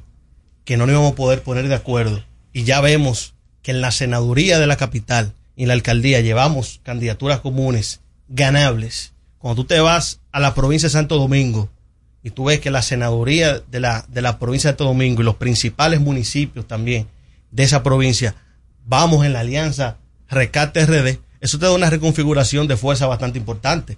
Cuando nos vamos a Santiago, otra plaza importante también, que ahí le encabeza el PLD, pero que vamos tripartito a nivel de la alcaldía, eso reconfigura el panorama político. Yo entiendo que ahora, cuando nosotros pasemos este proceso de febrero, que pasa- faltan menos de tres meses para esas elecciones, se va a ver esa reconfiguración del panorama político y se verá claramente que los votos de la oposición van a ser más que los votos del gobierno en febrero. Ahora, eh, depende también de la perspectiva de la que la veas, ¿no? O sea, depende del cristal con el que lo mires. porque muchos podrían decir que, lo- obvi- obviamente los que apoyan al gobierno, podrían decir que son tantas demarcaciones en las que tienen que ir de manera tripartita o, en, dos de los partidos, eh, porque es sería imposible ganar en esa demarcación si van solos contra el gobierno. O sea, sin la alianza de- definitivamente no podrían obtener una gran cantidad de demarcaciones que a las cuales eh, podrían ganar solamente mediante la alianza. No estoy hablando de la presidencial, ¿no? Mira, hay muchos lugares donde cada partido va a llevar sus candidaturas propias, porque hay lugares donde no nos pudimos poner de acuerdo, todos los partidos entendíamos que estábamos fuertes en esa demarcación y vamos a llevar candidaturas propias a enfrentarnos al gobierno y enfrentarnos a cualquier otro candidato a otro partido político. Lo que yo sí te puedo decir, que de las alcaldías que tiene el PRM actualmente, que creo que tiene algunas 120 alcaldías, con esta reconfiguración de fuerza que se ha hecho, donde nosotros llevamos 145 unificados, el PRM no va a mantener esas 120, va a bajar por mucho, porque no es posible que con esta alianza que se ha hecho, el PRM pueda mantener esa plaza política que ellos tienen hasta ahora. Ramón, ¿qué, qué es lo que pasa en Valverde? Renunció la dirección completa del PRD en esta demarcación. ¿Cuál es el Bueno, descontento? yo creo que fue ayer que ellos lo mandaron a los medios de comunicación de esa renuncia, porque hace tiempo que ya esos compañeros que vi que publicaron en los medios de comunicación ya no estaban con o nosotros sea, en el no, no partido. hay cabeza en Valverde del Sí, PRD. o sea, no, ya, eh, no, no. El PRD tiene boleta compre- completa en Valverde. Nosotros tenemos una boleta completa de diputados, de alcaldes en toda la provincia de Valverde. Lo que te digo es que ayer fue que publicaron en el, en el periódico que ellos se habían ido, pero ya esas personas hace tiempo que ya no estaban en el PRD. O sea, el PRD está conformado, estructurado, con boletas propias a todos los niveles. Y eso es parte del quehacer político ¿Y de lo que va a ocurrir en todos estos procesos. ¿Pasaron al PRM esa delegación? No sé, no, no lo he visto. Pero también hubo una renuncia reciente en Santo Domingo Este. El presidente del PRD de Santo Domingo Este hace una semana renunció. Sí, ahí estuvo el compañero Felito Rodríguez. Bueno, realmente esos son temas que ocurren en este proceso electoral. Asimismo, como se han ido esos, han llegado otros. Nosotros recibimos hace varias semanas al senador de la Romana, Iván Silva, actual senador del PRM, que retornó a su casa el PRD. Si nos vamos también en el caso de Montecristi, el candidato alcalde del PRM Montecristi, Yoyo Almonte, retornó al PRD en estos días también. O sea que esa dinámica política de estos días se van a ver. Muchos vienen, otros van, pero lo que yo te puedo decir que han sido más lo que han retornado al PRD en las últimas semanas, productos de esas mismas decisiones que ha tomado el PRM para escoger su candidato, esas metodologías de encuestas que ellos tomaron en sus primarias internas, le ha causado bastante daño. Y hemos estado recibiendo de todo el país candidatos a diputados, a regidores, inclusive viene, por eso digo que todavía hay tiempo de que vienen otros, incluso hasta senadores actuales, que Ay. van a ser candidatos por la boleta del PRD. ¿Y tú cómo valoras que eh, Miguel Vargas eh, haya sido el presidente de este partido, eh, uno de los partidos que fue, digamos, el más importante del Sí, país y que hoy en día ha bajado tantos niveles de participación a casi llegar a un partido minoritario? ¿Cómo valoras que ha sido el liderazgo de Miguel Vargas frente a esta eh, importante, digamos, eh, en pequeño, eh, ¿cómo podemos de disminución del PRD? Mira, los políticos se miden por resultados. Y el ingeniero Miguel Vargas, donde quiera que ha estado en la administración pública y en el partido, ha mostrado resultados al país. Fue director de la CAS con éxito. Fue ministro de Obras Públicas y en ese momento le decían el superministro de Obras Públicas también por el éxito que tuvo en su gestión y de llevar a cabo y todo lo que fueron los Juegos Panamericanos y todas esas infraestructuras que están en el país, que están aquí y, a la vista de todos. Su última gestión, que fue ministro de Relaciones Exteriores como canciller, le llamaron el canciller de las Américas. Por más de 30 países, la supresión de visado, la apertura de negociaciones comerciales con, con China, también el tema de las relaciones diplomáticas con otras naciones que no teníamos, el Consejo de Seguridad de la ONU, o sea, los políticos que mirado por resultados y ha tenido resultados en la gestión pública que ha tenido. En el PRD, en el año 2004, cuando el PRD salió del gobierno y quedó en, en un 13, un 14%, el que tomó el PRD fue el ingeniero Miguel Vargas, llevándolo un 47% en el 2008 cuando fue candidato presidencial y en el 2012 hacer el partido en la casilla número uno. Bueno, que luego de eso pasaron situaciones de que hubo una división interna, bueno, eso es parte de la política, pero los resultados que él ha tenido en la administración del partido están ahí. Claro. ¿Por qué, ¿Por qué tú entiendes, Hernando, de que el país debe cambiar la administración actual? Ustedes como PRD, ¿cuáles han sido esos temas que ustedes han podido determinar de que el país no anda bien? Mira, cuando me hacen esa pregunta, yo recuerdo la campaña del, del 2020 que estábamos todos mirando qué iba a ocurrir con el país y vimos a un presidente actual que en ese momento era el candidato presidencial vendiendo un cambio. Cuando tú, tú miras ahora, tres años después del actual de gobierno, ninguna de esas promesas que el presidente hizo en su momento la ha podido cumplir ni la ha cumplido. Lo que hemos visto es un retroceso en el país y más aún cuando tú ves el deterioro que hay en los servicios públicos de la República Dominicana. Cuando tú tienes que ir a pasaporte y tú no encuentras una libreta para tú poder renovar tu pasaporte. Cuando tú ves que los apagones, que eran tema del pasado, ahora han retornado a toda hora. Que el tema de la seguridad ciudadana, el presidente en su campaña dijo que él en dos años iba a resolver con el plan Giuliani el problema de la seguridad ciudadana y estamos a tres años de gobierno. Y, Y no, hemos, no hemos vuelto a, no hemos vuelto a ver a Giuliani, pero tampoco se ha resuelto el tema de la seguridad. Se ha incrementado. Se ha incrementado. Cuando tú ves el alto costo de la vida, que los supermercados han vuelto a ser la casa del terror. Entonces tú te pones a mirar todos esos aspectos y dices, no, el país necesita enrumbarse un nuevo camino y por eso es que los partidos políticos de la oposición, mirando este escenario político, qué bueno que hemos puesto de un lado los intereses particulares de cada partido político. Pues cada partido político lleva a su candidato presidencial. cada, cada partido político de la oposición tiene sus intereses particulares también de llegar a la presidencia de la República. Pero no hemos puesto de acuerdo en hacer una alianza en común porque el país necesita esto en este momento. Ahora, Ramón Arnaldo, eh, en el 2020 eh, la sociedad dominicana decidió sacar del poder a quienes tenían allí eh, casi que 20 años eh, por una serie de razones.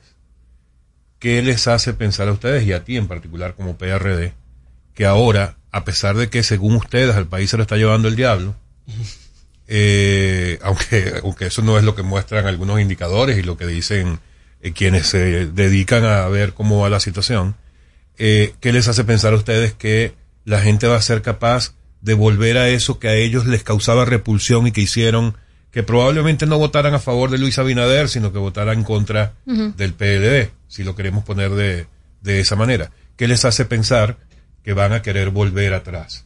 Ya eso o seguir con esto por muy malo que sea. Ya eso lo están demostrando las encuestas. En las mismas encuestas que el gobierno dice que está arriba, esa misma encuesta cuando le preguntan, ¿cómo tú crees que va el país?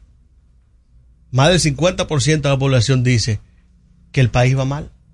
Y cuando le Y cua- preguntan por quién votaría, el 60% No. ahora mismo dice y que no, y cuando, cuando le preguntan por quién van a votar, en toda la encuesta que nosotros hemos visto, porque sabe que la encuesta hay que ver quién es que la publica. En toda la encuesta que nosotros hemos visto, que nosotros hemos visto y que nosotros hemos trabajado, en ninguna encuesta le da al presidente para ganar en primera vuelta. Todas las encuestas indican que aquí en el año 2024 va a haber un escenario de segunda vuelta electoral. Segunda vuelta.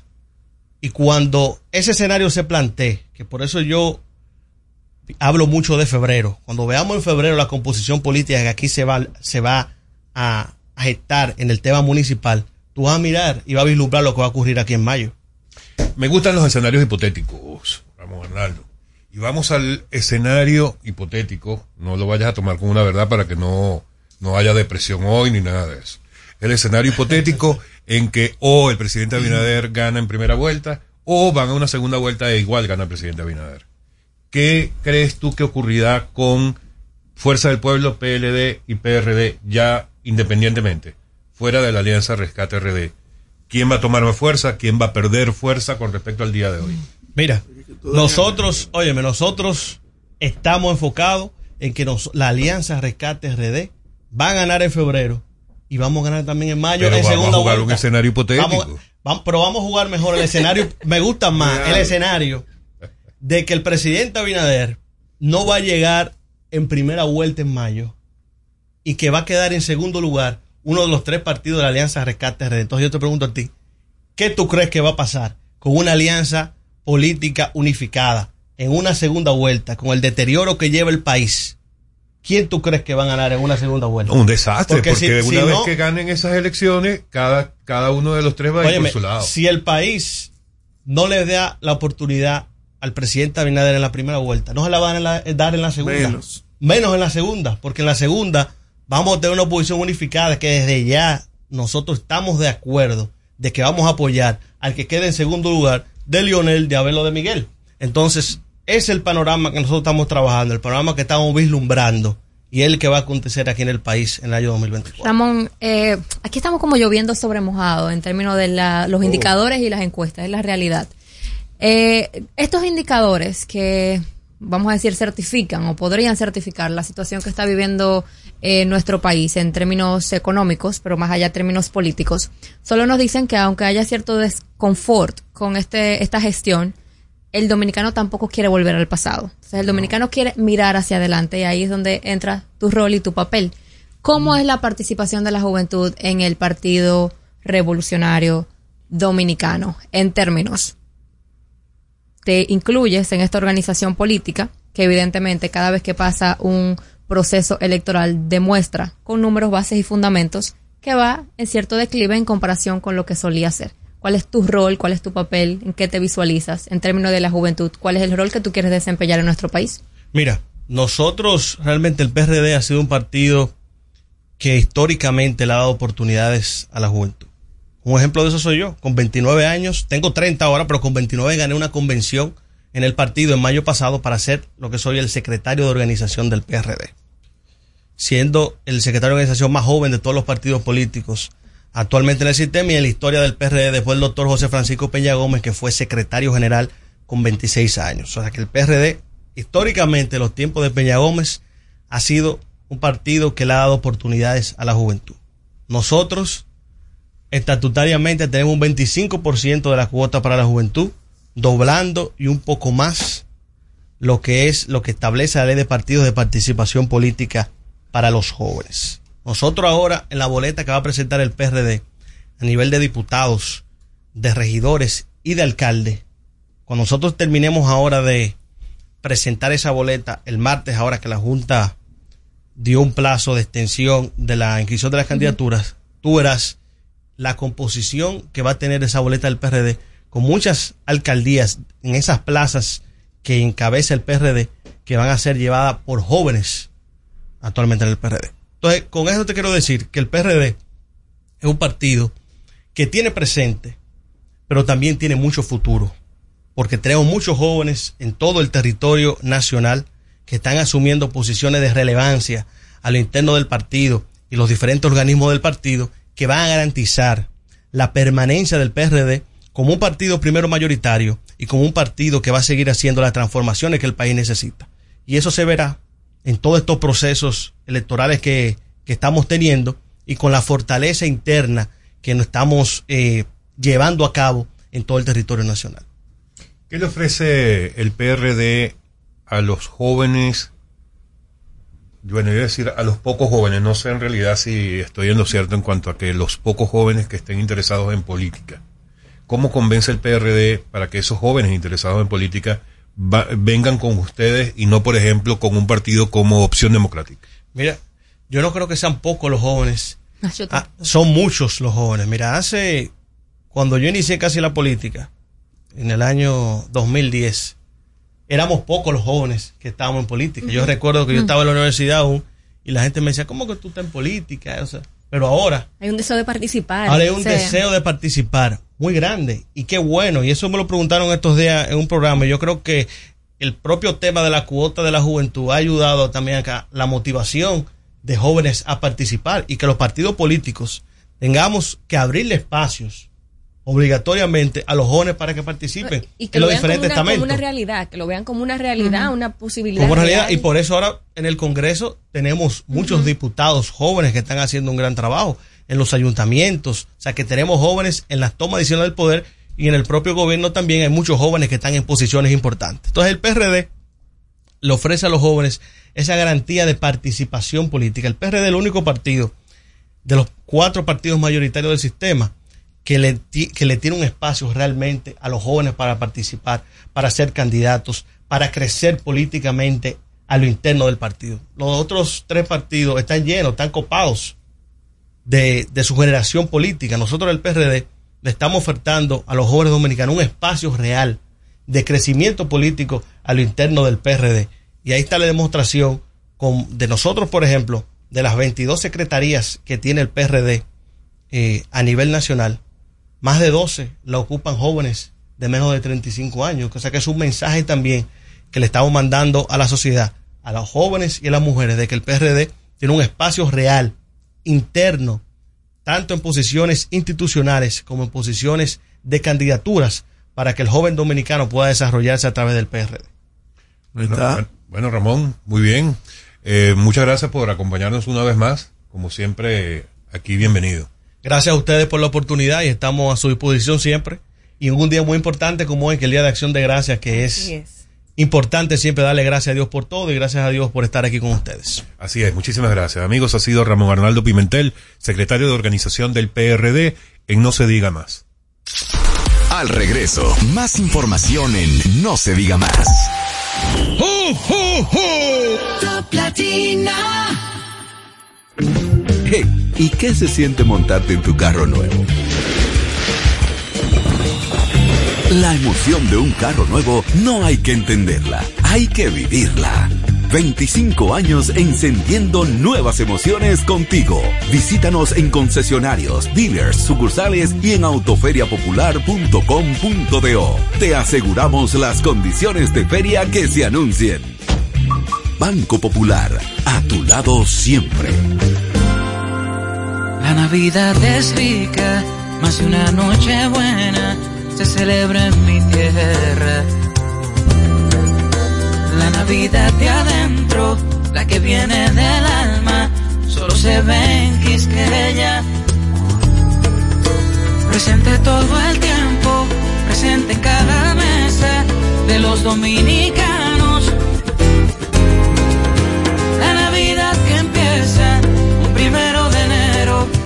Solo se da en mi tierra. La Navidad que es rica, la que viene del alma, se celebra en mi tierra. Cuando nos cuidamos unos a otros, hay comunidad. Donde hay comunidad, hay más oportunidades. Donde hay más oportunidades, se vive mejor. Por eso en Grupo Punta Cana trabajamos diariamente de la mano con nuestra comunidad, con proyectos que garantizan el acceso a salud y educación, promoviendo la cultura y el respeto por el medio ambiente, porque el verdadero desarrollo solo es posible cuando es para todos. Grupo Punta Cana con la comunidad. Descubre más en www.grupopuntacana.com.do. Dale el toque dulce a tus mañanas con las nuevas French Toast Sticks de Wendy's. Deliciosas tostadas francesas cortadas a mano, crujientes por fuera y suaves por dentro, servidas con rico syrup. Disponibles de lunes a viernes de 7 a 10.30 y sábados y domingos de 7 a 11 de la mañana. Pruébalas ya, el desayuno perfecto para tener un buen día. Solo en Wendy's. ¿Cómo celebramos la Navidad en República Dominicana? En San Cristóbal disfrutamos la Navidad de principio a fin, en familia y con los amigos. Tú sabes, los muchachos hacen su recolecta con caldero en mano en la calle para más su cocinado navideño. Se come mucho pollo y puerco horneado, claro, comprado siempre en la Avenida Libertad. Las luces y las actividades navideñas del Parque Central, oh, eso es inigualable. Y no se puede quedar en la noche, una buena ropa de los muchachos entrenando. Vengan a disfrutar de la Navidad de San Cristóbal. No lo van a olvidar. Y así celebramos la Navidad en República Dominicana. Este segmento fue presentado por Gobierno de la República Dominicana. Top Latina. ¿Cómo celebramos la Navidad en República Dominicana? En La Vega se respira alegría todo el año y la época navideña no es la excepción. La Navidad se siente cada año con la tradicional decoración del Parque Duarte frente a la Catedral, el Parque de las Flores y las competencias de decoración navideña en los barrios, los angelitos, los asaltos navideños en las casas y las empresas. Y no se quedan los juntes familiares con los viajeros que llegan a compartir con nosotros la época más hermosa del año, la Navidad. Y así celebramos la Navidad en República Dominicana. Este segmento fue presentado por Gobierno de la República Dominicana. La Navidad es rica, más de una noche buena se celebra en mi tierra. La Navidad de adentro, la que viene del alma, solo se ve en Quisqueya. Presente todo el tiempo, presente en cada mesa de los dominicanos. La Navidad que empieza un primero de enero, solo se da en mi tierra. La Navidad que es rica, la que viene del alma, se celebra en mi tierra. Cuando nos cuidamos unos a otros, hay comunidad. Donde hay comunidad, hay más oportunidades. Donde hay más oportunidades, se vive mejor. Por eso en Grupo Punta Cana trabajamos diariamente de la mano con nuestra comunidad, con proyectos que garantizan el acceso a salud y educación, promoviendo la cultura y el respeto por el medio ambiente, porque el verdadero desarrollo solo es posible cuando es para todos. Grupo Punta Cana con la comunidad. Descubre más en www.grupopuntacana.com.do. Black Friday Jumbo, más listos que nunca. ¡Atención! Esta es la marcha de los ahorradores. Esta es la marcha de los ahorradores. Siempre listos para Black Friday. Siempre listos para Black Friday. Los que conocemos la tienda entera. Los que conocemos la tienda entera. Y nos llevamos todas las ofertas. Y nos llevamos todas las ofertas. Black Friday Jumbo, más listos que nunca. Todo un mes repleto de ofertas. Jumbo, lo máximo. Que ahora Randy y más de 100.000 dominicanos lleguen tranquilos y seguros a sus trabajos gracias al teleférico de los Alcarrizos, lo logramos juntos. Gobierno de la República Dominicana. Entérate de más logros en nuestra página web, juntos.do.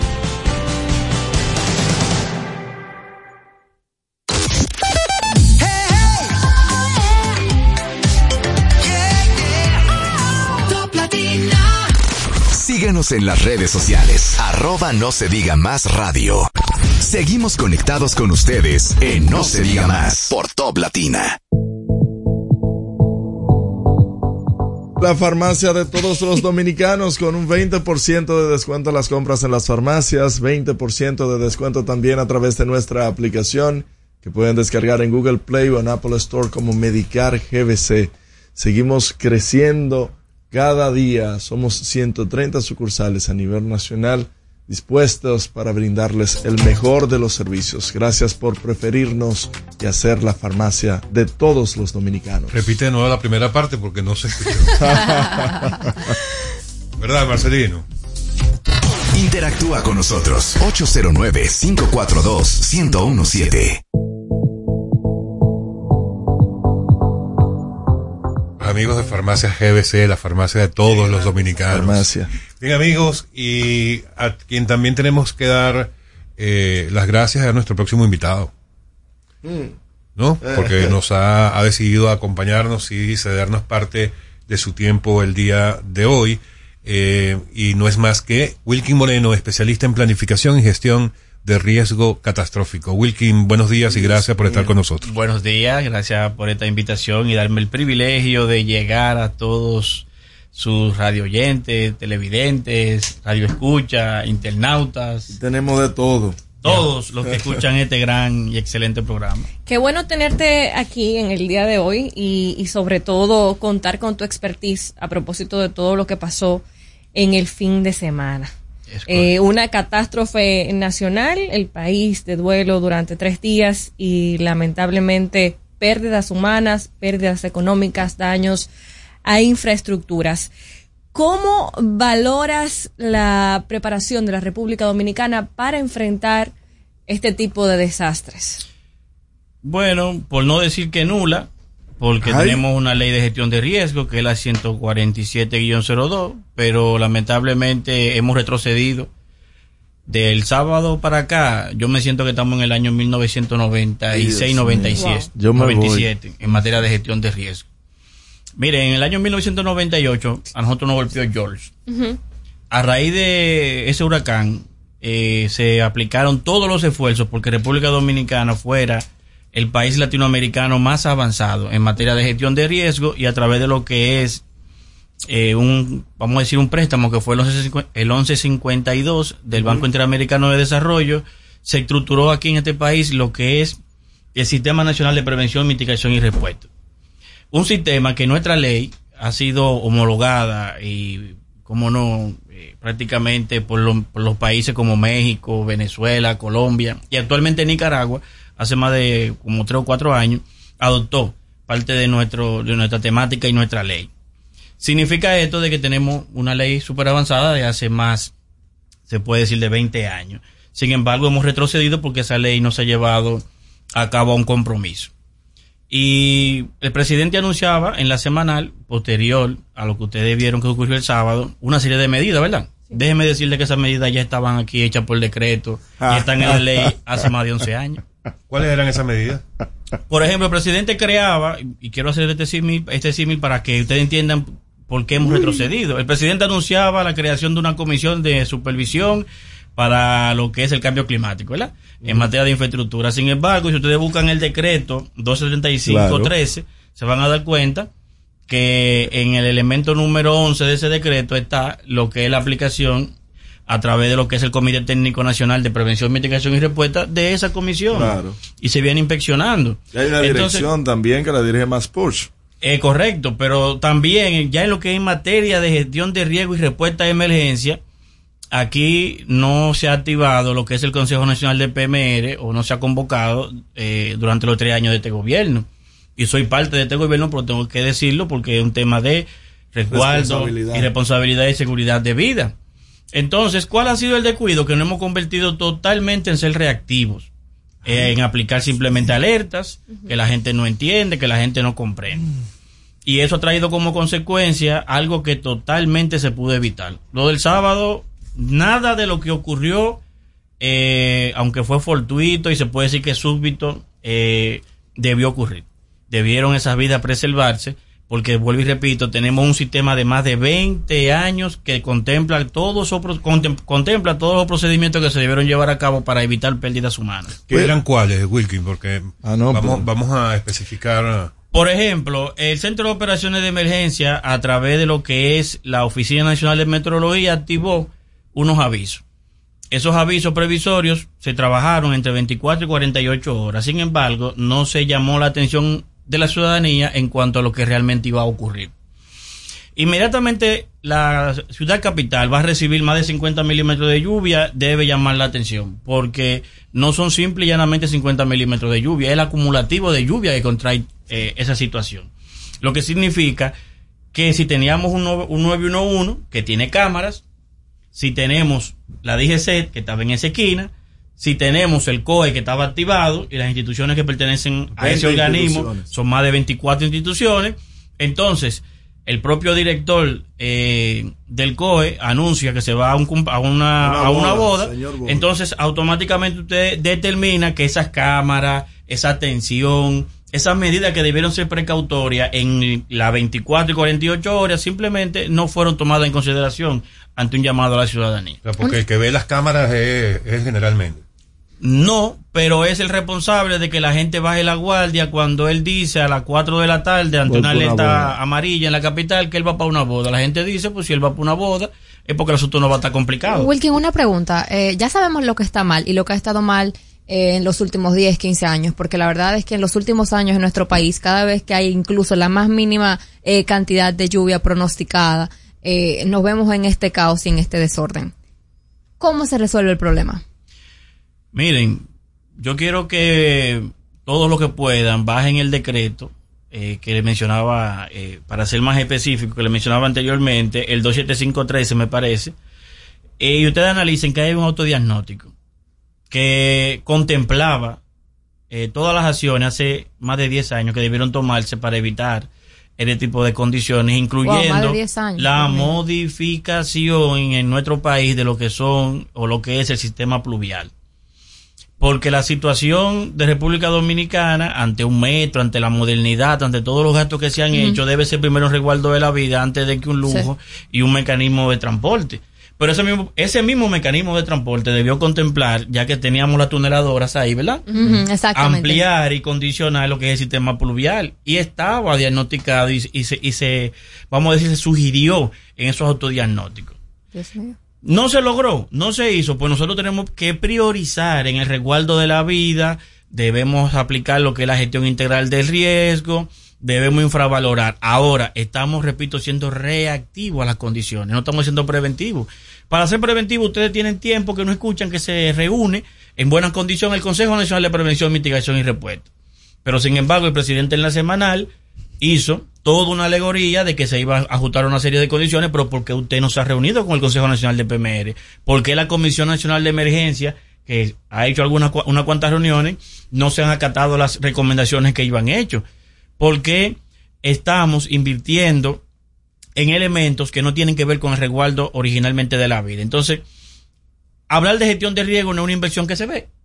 Eh, políticamente no tiene ese gran impacto, sin embargo, ya los ciudadanos debemos ponernos todo a una y exigir que se nos resguarde y se nos cumpla la seguridad de vida de cada uno de nosotros. Vamos a hacer una pausa y seguimos la conversación, eh, Wilkin. Amigos, estamos con Wilkin Montero en No se diga más. Usted escucha No se diga más en Top Latina. Top Latina. Aprendo en el colegio. Me llena de energía. Me brinda vitamina. Para ganar el juego.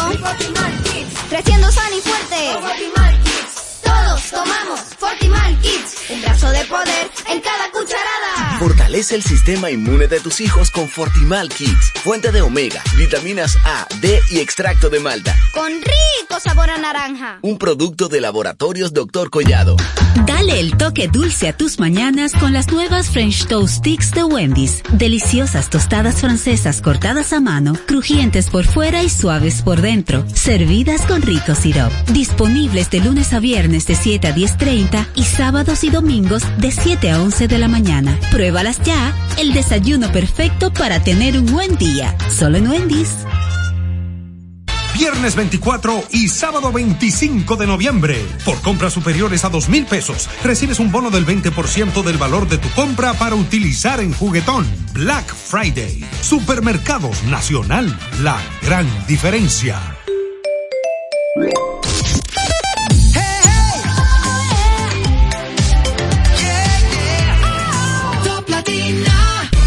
Comunícate con nosotros al 809-542-1017. No se diga más. Seguimos conectados con ustedes en No se diga más por Top Latina. Kim, seguimos en esta grandiosa conversación. A ver, el 4 de noviembre del 2022 nosotros sufrimos la pérdida de nueve dominicanos fruto de las inundaciones que se dieron por, la, por unas lluvias eh, posiblemente inesperadas, poco anunciadas también, tal como las del pasado sábado 18. Perfecto. Supone- suponemos de que la del 2022 no pudieron, no pudimos prevenirlas. Pero a partir de lo sucedido en el 22, ¿qué se hizo para que, para poder mitigar una posible eh, eventual lluvia igual o superior a esa ocurrida en el 2022? Absolutamente nada. Un año desperdiciado que nos impactó en ese momento un evento que supuestamente fue súbito. Súbito, pero fue también programado y avisado. Claro. Entonces, ¿dónde ha estado el fallo? En que no se ha resguardado eh, la amplitud de la, la- de la emergencia. Se nos ha dicho que va a caer X cantidad de lluvia, pero no hemos resguardado lo que en manejo de emergencia se llama la amplificación del riesgo. Eh, si se supone, usted tuvo esa experiencia y vio que colapsaron todos los sistemas, eh, todo lo que es la parte pluvial, entonces usted debió prepararse para que al año siguiente, entonces, de manera precautoria, mejoráramos los hidrantes, los invernales, una orientación al ciudadano, pero está bien, no tuvieron, no había recursos para eso, pero sí existen recursos para concienciar a las personas y para que las instituciones se preparen eh, en lo que sería un aviso correcto en cuanto a la parte de mitigación de los daños que pueden ocasionar esas tormentas o esos eventos. Wilkin, la verdad es que aquí tenemos una grave situación con relación a la planificación de cara a los riesgos. Eh, como consecuencia de la poca planificación territorial que tenemos, eh, hay muchísimos barrios que no cuentan con drenaje pluvial.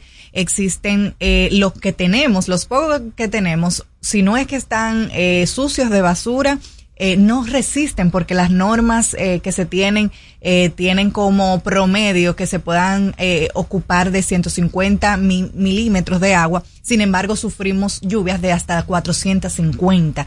También están los riesgos que tenemos con agricultura que todos nuestros cultivos, cada año que pasan eventos como este, se pierden la mayoría porque no ha habido un modelo eh, eh, de agricultura que conserve los alimentos en una situación como esta.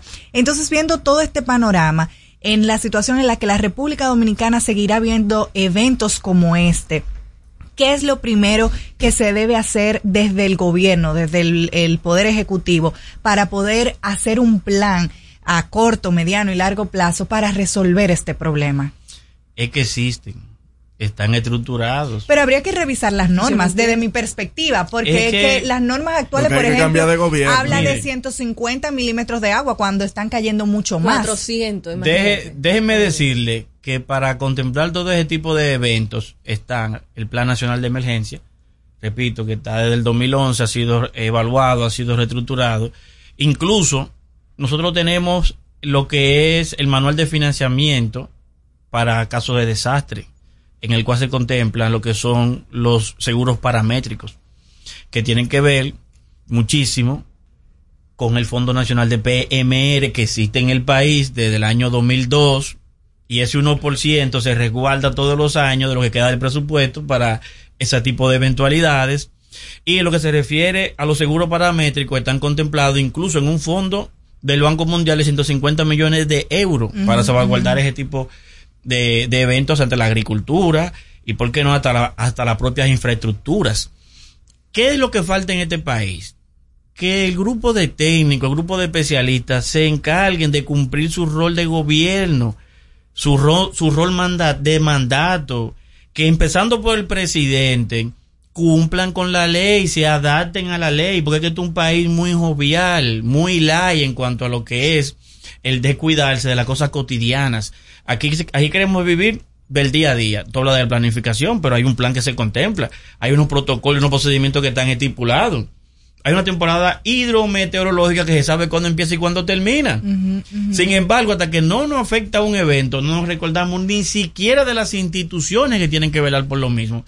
O sea, aquí está todo plasmado. Tenemos la, ley. Tú dices que no es en planificación, es en ejecución. Es, es correcto. Es quien la ejecuta y quien la cumpla. Aquí hay políticas públicas plasmadas del año 2002 en este, en, este, en este sentido y sin embargo, gobierno tras gobierno, ¿cuál ha sido la debilidad? Las autoridades actuales, que no han contemplado nunca dar un cumplimiento, un seguimiento a esas ejecutorias de lo que se ha denoticado y pronosticado. ¿Ustedes saben cuánto se ha gastado en este país en materia de gestión de riesgo? ¿Ustedes se imaginan? ¿Cuánto? En este país se han gastado más de 1.800 millones de dólares en materia de gestión de riesgo. Me causa mucha curiosidad. Para nada. Con resultados. Me causa mucha curiosidad que Ninguno. tú menciones ahora que desde el 2002, desde principios del 2000, existen una serie de disposiciones y normativas, pero que los que están fallando son los de ahora. No, lo que sucede ¿Cómo, eso no te lo, no te lo entiendo? Porque los de ahora son los que han tenido permanencia siempre en el sistema. ¿Cómo es eso? Los de ahora, repito, son los que siempre han tenido permanencia en el sistema. A ver, vamos por partes. Porque, por ejemplo, Máximo una, hace, un momento hizo el comentario de la solución es cambiar de gobierno. A ver, desde el 2007 al presente, En la República Dominicana han ocurrido más de 20 fenómenos naturales, con alrededor de más de 150 fallecidos, pérdidas evidentemente muy millonarias, viviendas Correcto. destruidas. Estamos hablando, y quiero hacer el, el- el recuento de cuáles han sido estos fenómenos porque tenemos que hacer eh, memoria. En el 2007 tuvimos el huracán Dean, luego la tormenta Noel Olga, tuvimos la tormenta Faye, 2008 huracán Ike, 2008 tormenta Hanna, 11 huracán Irene, 12 huracán Isaac, 12 huracán Sandy, 2015 tormenta Erika, 2016 Matthew, 2017 huracanes Irma y María, 20 Isaías y Laura, 2021 tormenta Faye, 2022 Fiona. 2022, eh, las inundaciones del 4 de noviembre. Después tuvimos la tormenta Franklin a las inundaciones de hoy. Estamos hablando de solamente un recuento desde el 2007, con pérdidas millonarias y pérdidas en vida. Entonces, todos los gobiernos han sido ineficientes para resolver esta situación. No es cuestión de volver al pasado, es cuestión de mirar hacia el futuro. Porque el todos los actores que han estado en todos los gobiernos que tú has mencionado son los mismos que están ahora. Hay que cambiarlo a todos. O sea, empezando por el general del COE. Por supuesto. Son, nosotros tenemos Usted apro- 18. apoya la destitución de Mire, responsablemente Ya yo lo digo. bueno. Nosotros tenemos 18 años de atraso. Ustedes sabían que, el que Méndez ha usurpado sus funciones. Ay, ¿cómo así? Vamos a dar la primicia a ustedes de aquí. Ustedes saben lo que dice el artículo 8 de la ley 147-02 sobre el COE en su párrafo. Dice que el COE es una dirección general tripartita. Debe manejarla las Fuerzas Armadas, en el caso que fue echar la ley, ahora es el Ministerio de Defensa, la Defensa Civil y el Cuerpo de Bomberos de Santo Domingo. ¿Por qué en ese momento nosotros, que yo formaba parte del sistema, discutimos y dijimos que tiene que ser el Cuerpo de Bomberos de Santo Domingo? Porque representaba a todos los bomberos a nivel nacional y es un organismo que tiene cultura, tiene su gobierno local que la Claro. controla, ¿verdad? Y un director técnico que organizaría el COE. O sea, que Méndez, de ser el director técnico del COE, se convirtió automáticamente durante 17, 18 años en ser el director general de una institución que no existe. Real y efectivamente. Entonces, ¿qué ha, oca- qué ha ocasionado eso? Que él se ha autodesignado manejar el sistema, todos ustedes lo saben, una norma y Claro. costumbre. Aquí ven a Mendy, Méndez el superhéroe. No, él ha distorsionado el sistema, le ha causado problemas a la institución matriz que se llama Defensa Civil. ¿Qué dice la ley? Que el sistema debe ser precedido y dirigido por la Defensa Civil. ¿Qué ha pasado durante 18 años? Que esa, institu- es- esa institución ha sido vilipendiada, maltratada, no ha reunido a la Comisión Nacional de Emergencia por un ego, por un tema de protagonismo, ha debilitado la ley, ha debilitado el sistema y estamos pagando la culpa de eso y consecuencias. Y la segunda es Gloria Ceballos. ¿Qué Ay. tiempo tiene Gloria ahí? También. ¿Y qué ha hecho Gloria para cambiar en el sistema de meteorología ante lo, ante lo que sería una, vamos a decir, una mejora continua de lo que hemos hecho? ¿A Nada. cuál, de- a cuál de esas dos posiciones aspiras tú? No, a ninguna, gracias a Dios. No me interesa. Wilkin, tú- entonces, Ya, ¿por ya estuve, ya estuve. Yo fui director de planificación del COE en su creación. Fui director de planificación y proyecto en la defensa civil en el año 2000 al 2004. O sea, ya yo pasé por, por esas instituciones, gracias a Dios. Fui consultor en aquí, en Colombia, Guatemala, o sea. Lo que me causa curiosidad Dios eh, mío. es que yo escuché algo como esto después de 15, 17, 20 años, porque se cayó una pared en un paso a desnivel y porque el general Méndez dijo el sábado que pedía permiso a la población para ir a la boda de su hijo. De mi parte, usted puede entrar a mis redes sociales, pueden poner Wilkin Moreno en Google y se van a dar cuenta que yo tengo más de 17 años reclamando que el sistema sea fortalecido y que se proteja la vida de, este país. Wilkin, en cierto momento de tu intervención, tú hablabas de, de las tuneladoras, en el momento en que se estaban haciendo las, las construcciones, las primeras construcciones de la línea del metro, demás. Con, entonces, tú hablabas de- del tema del drenaje pluvial. Ya que están construidas todas estas líneas y que se siguen haciendo extensiones, ¿no sería posible, vamos a decir, si ya no lo hicimos en el inicio, lo hacemos ahora eh, en transición, recuperar, vamos a decir, el tiempo perdido para hacer los arreglos necesarios en términos del drenaje pluvial? Pero por supuesto, claro. O sea, que de verdad es falta de, de ganas y falta es de que eso no genera voto, eso no Mm. genera un interés político. La gestión de riesgo en países como el de nosotros no genera interés político y eso es lo que, lo que ha ocasionado que, lo- que el sistema colapse. Porque lamentablemente es más fácil hacer un puente que se vea bonito, que la gente de verdad insista en que, ah, mira, hicieron un puente que cueste dos mil millones de dólares a trabajar con el drenaje pluvial que vale mil. Para ponerte un ejemplo. Porque eso no se va a ver, eso no, eso no queda, eso está debajo de la tierra. Lamentablemente en política, en lo que menos se invierte es en, en- en el capital humano, en lo que interviene directamente en las personas. ¿Qué debemos exigir político, nosotros como, como ciudadanos de que el gobierno eh, pueda realizar este tipo de prevenciones que ya exige la ley? Así como nosotros nos hemos volcado a exigir un 5% para la educación, ¿verdad? Que se volcó todo el mundo, Cuatro, exigir, cuatro. eh, perdón, 4% para la educación, que se volcó todo el mundo. Creo que ahora es tiempo de volcarse a que se exija un patrón de conducta de los gobiernos, un patrón de conducta del Estado para el cumplimiento de lo que es la gestión integral de riesgo y mucho más ahora a través de lo que es el cambio climático en su formación. Hablaban de 18 mil millones, ¿verdad? De dólares. Sí. Sin embargo, si usted analiza y busca lo que es lo que es el diagnóstico del financiamiento del cambio climático, aquí se ha invertido más de 2 mil. Se invirtieron en cuatro años, 2 billones, Wow. para el tema del cambio climático. Y no se compró ni un radar. No se ha comprado radar, no se ha fortalecido el sistema, instituciones eh, vilipendiadas, bomberos que no tienen equipo, defensa civil cayéndose a pedazos. Entonces, debemos ponerle mucha atención ya a nuestros, eh, a nuestras instituciones que tienen que ver con el sistema de insti- a las instituciones de emergencia. Ya el presidente, que fijó una posición en la semanal, es bueno que eso que él dijo se cumpla, que vayan al decreto, que vayan a la ley, que vayan al programa y se den cuenta que eso existe. Simplemente que esas, esos funcionarios cumplan su rol y su función. Wilkie, gracias por estar con nosotros. Se nos fue el tiempo. Muchas gracias a ustedes por la invitación. Espero eh, que haya sido útil. Oh, pero claro. y esto Bárbaro. como la jara, papel en mano, ustedes entran, buscan la ley de gestión de riesgo, buscan el decreto que mencionaba y se darán cuenta que todo está plasmado, es simplemente que se cumpla. Gracias, Wilkie. Amigos, Wilkie Moreno con nosotros en No Se Diga Más. Muchísimo, mu- muy, muy Recuerden concurrido el programa de hoy. que las personas pueden, eh, si no pudieron escuchar eh, tanto la entrevista de Wilkin como las demás en nuestro canal de Top Latina, eh, pueden encontrarla en cualquier momento del día. Así es, y mañana es viernes. Incluyendo la de ayer. Bye bye. Hasta mañana. Hasta mañana. No se diga más. Una revista informativa con los hechos noticiosos que marcan tendencias en el país y el mundo por Top Latina. A esta hora, RTN te informa. Esto es lo que debes saber. Diputados aprueban préstamos por 1.200 millones de dólares.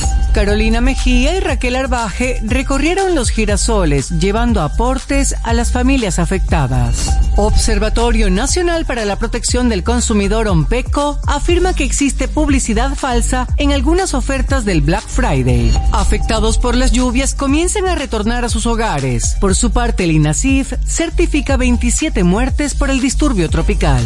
De nueve albergues habilitados por la Defensa Civil, solo cuatro siguen ocupados. Grupo de la ONU opina que prisión de Jan Alain fue arbitraria. Llama a subsanar la situación, disponer su libertad e indemnizarlo. Junta Central Electoral extiende plazo para presentar candidaturas municipales. Para las emisoras del grupo RTN, les informó Elizabeth Márquez. Top Latina.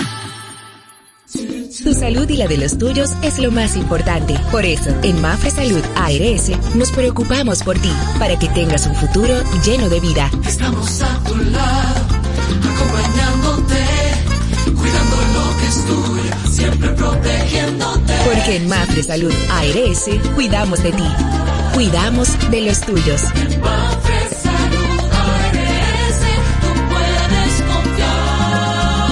Mafre Salud ARS, cuidamos lo que te importa.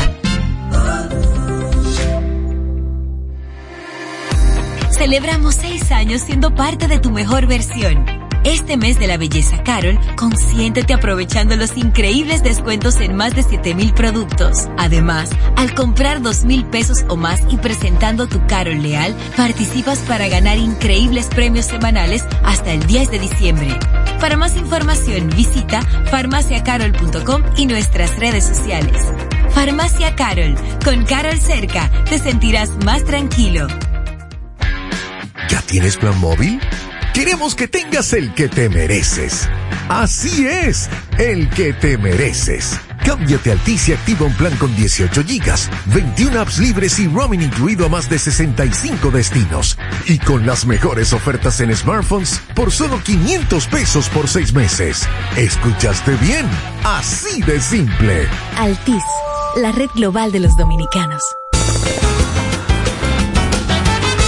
Juanchi, dime a ver. Oh, tranquilo, aquí en lo mío, organizando la bodega. Mira todo lo que me llegó. Epa, pero bien ahí. ¿Y tú qué? Cuéntame de ti. Aquí contenta. Acabo de ir con mi cédula a empadronarme. ¿Empadro qué? ¿Y qué es eso? Mira, hombre, eso es que te inscriben para votar por tus candidatos de RD, pero desde el exterior, como si tú fueras a votar allá, pero viviendo aquí. Porque, ajá, uno vive aquí, pero el corazón lo tiene allá. ¡Sabroso! Pues llévame contigo que yo no me voy a quedar fuera. Vamos. Julia, busca tu cédula que vamos allí a empadronarnos. Empadrónate por la patria que llevas dentro. Junta Central Electoral. Garantía de identidad y democracia. Atención, a todos los clientes mantengan la calma porque todas las ofertas están que arden. Repito, están que arden. En el Black Fire Days BHD, todo el mes de noviembre, las ofertas están que arden. Al comprar con cuotas o tus tarjetas de crédito BHD, aprovecha hasta el 90% de ahorro en comercio seleccionado. Conoce todas las ofertas en bhd.com.do. Aprovecha hasta el 90% de ahorro en comercio seleccionado. Conoce todas las ofertas en bhd.com.do. Conoce todas las ofertas en bhd.com.do. Com.do.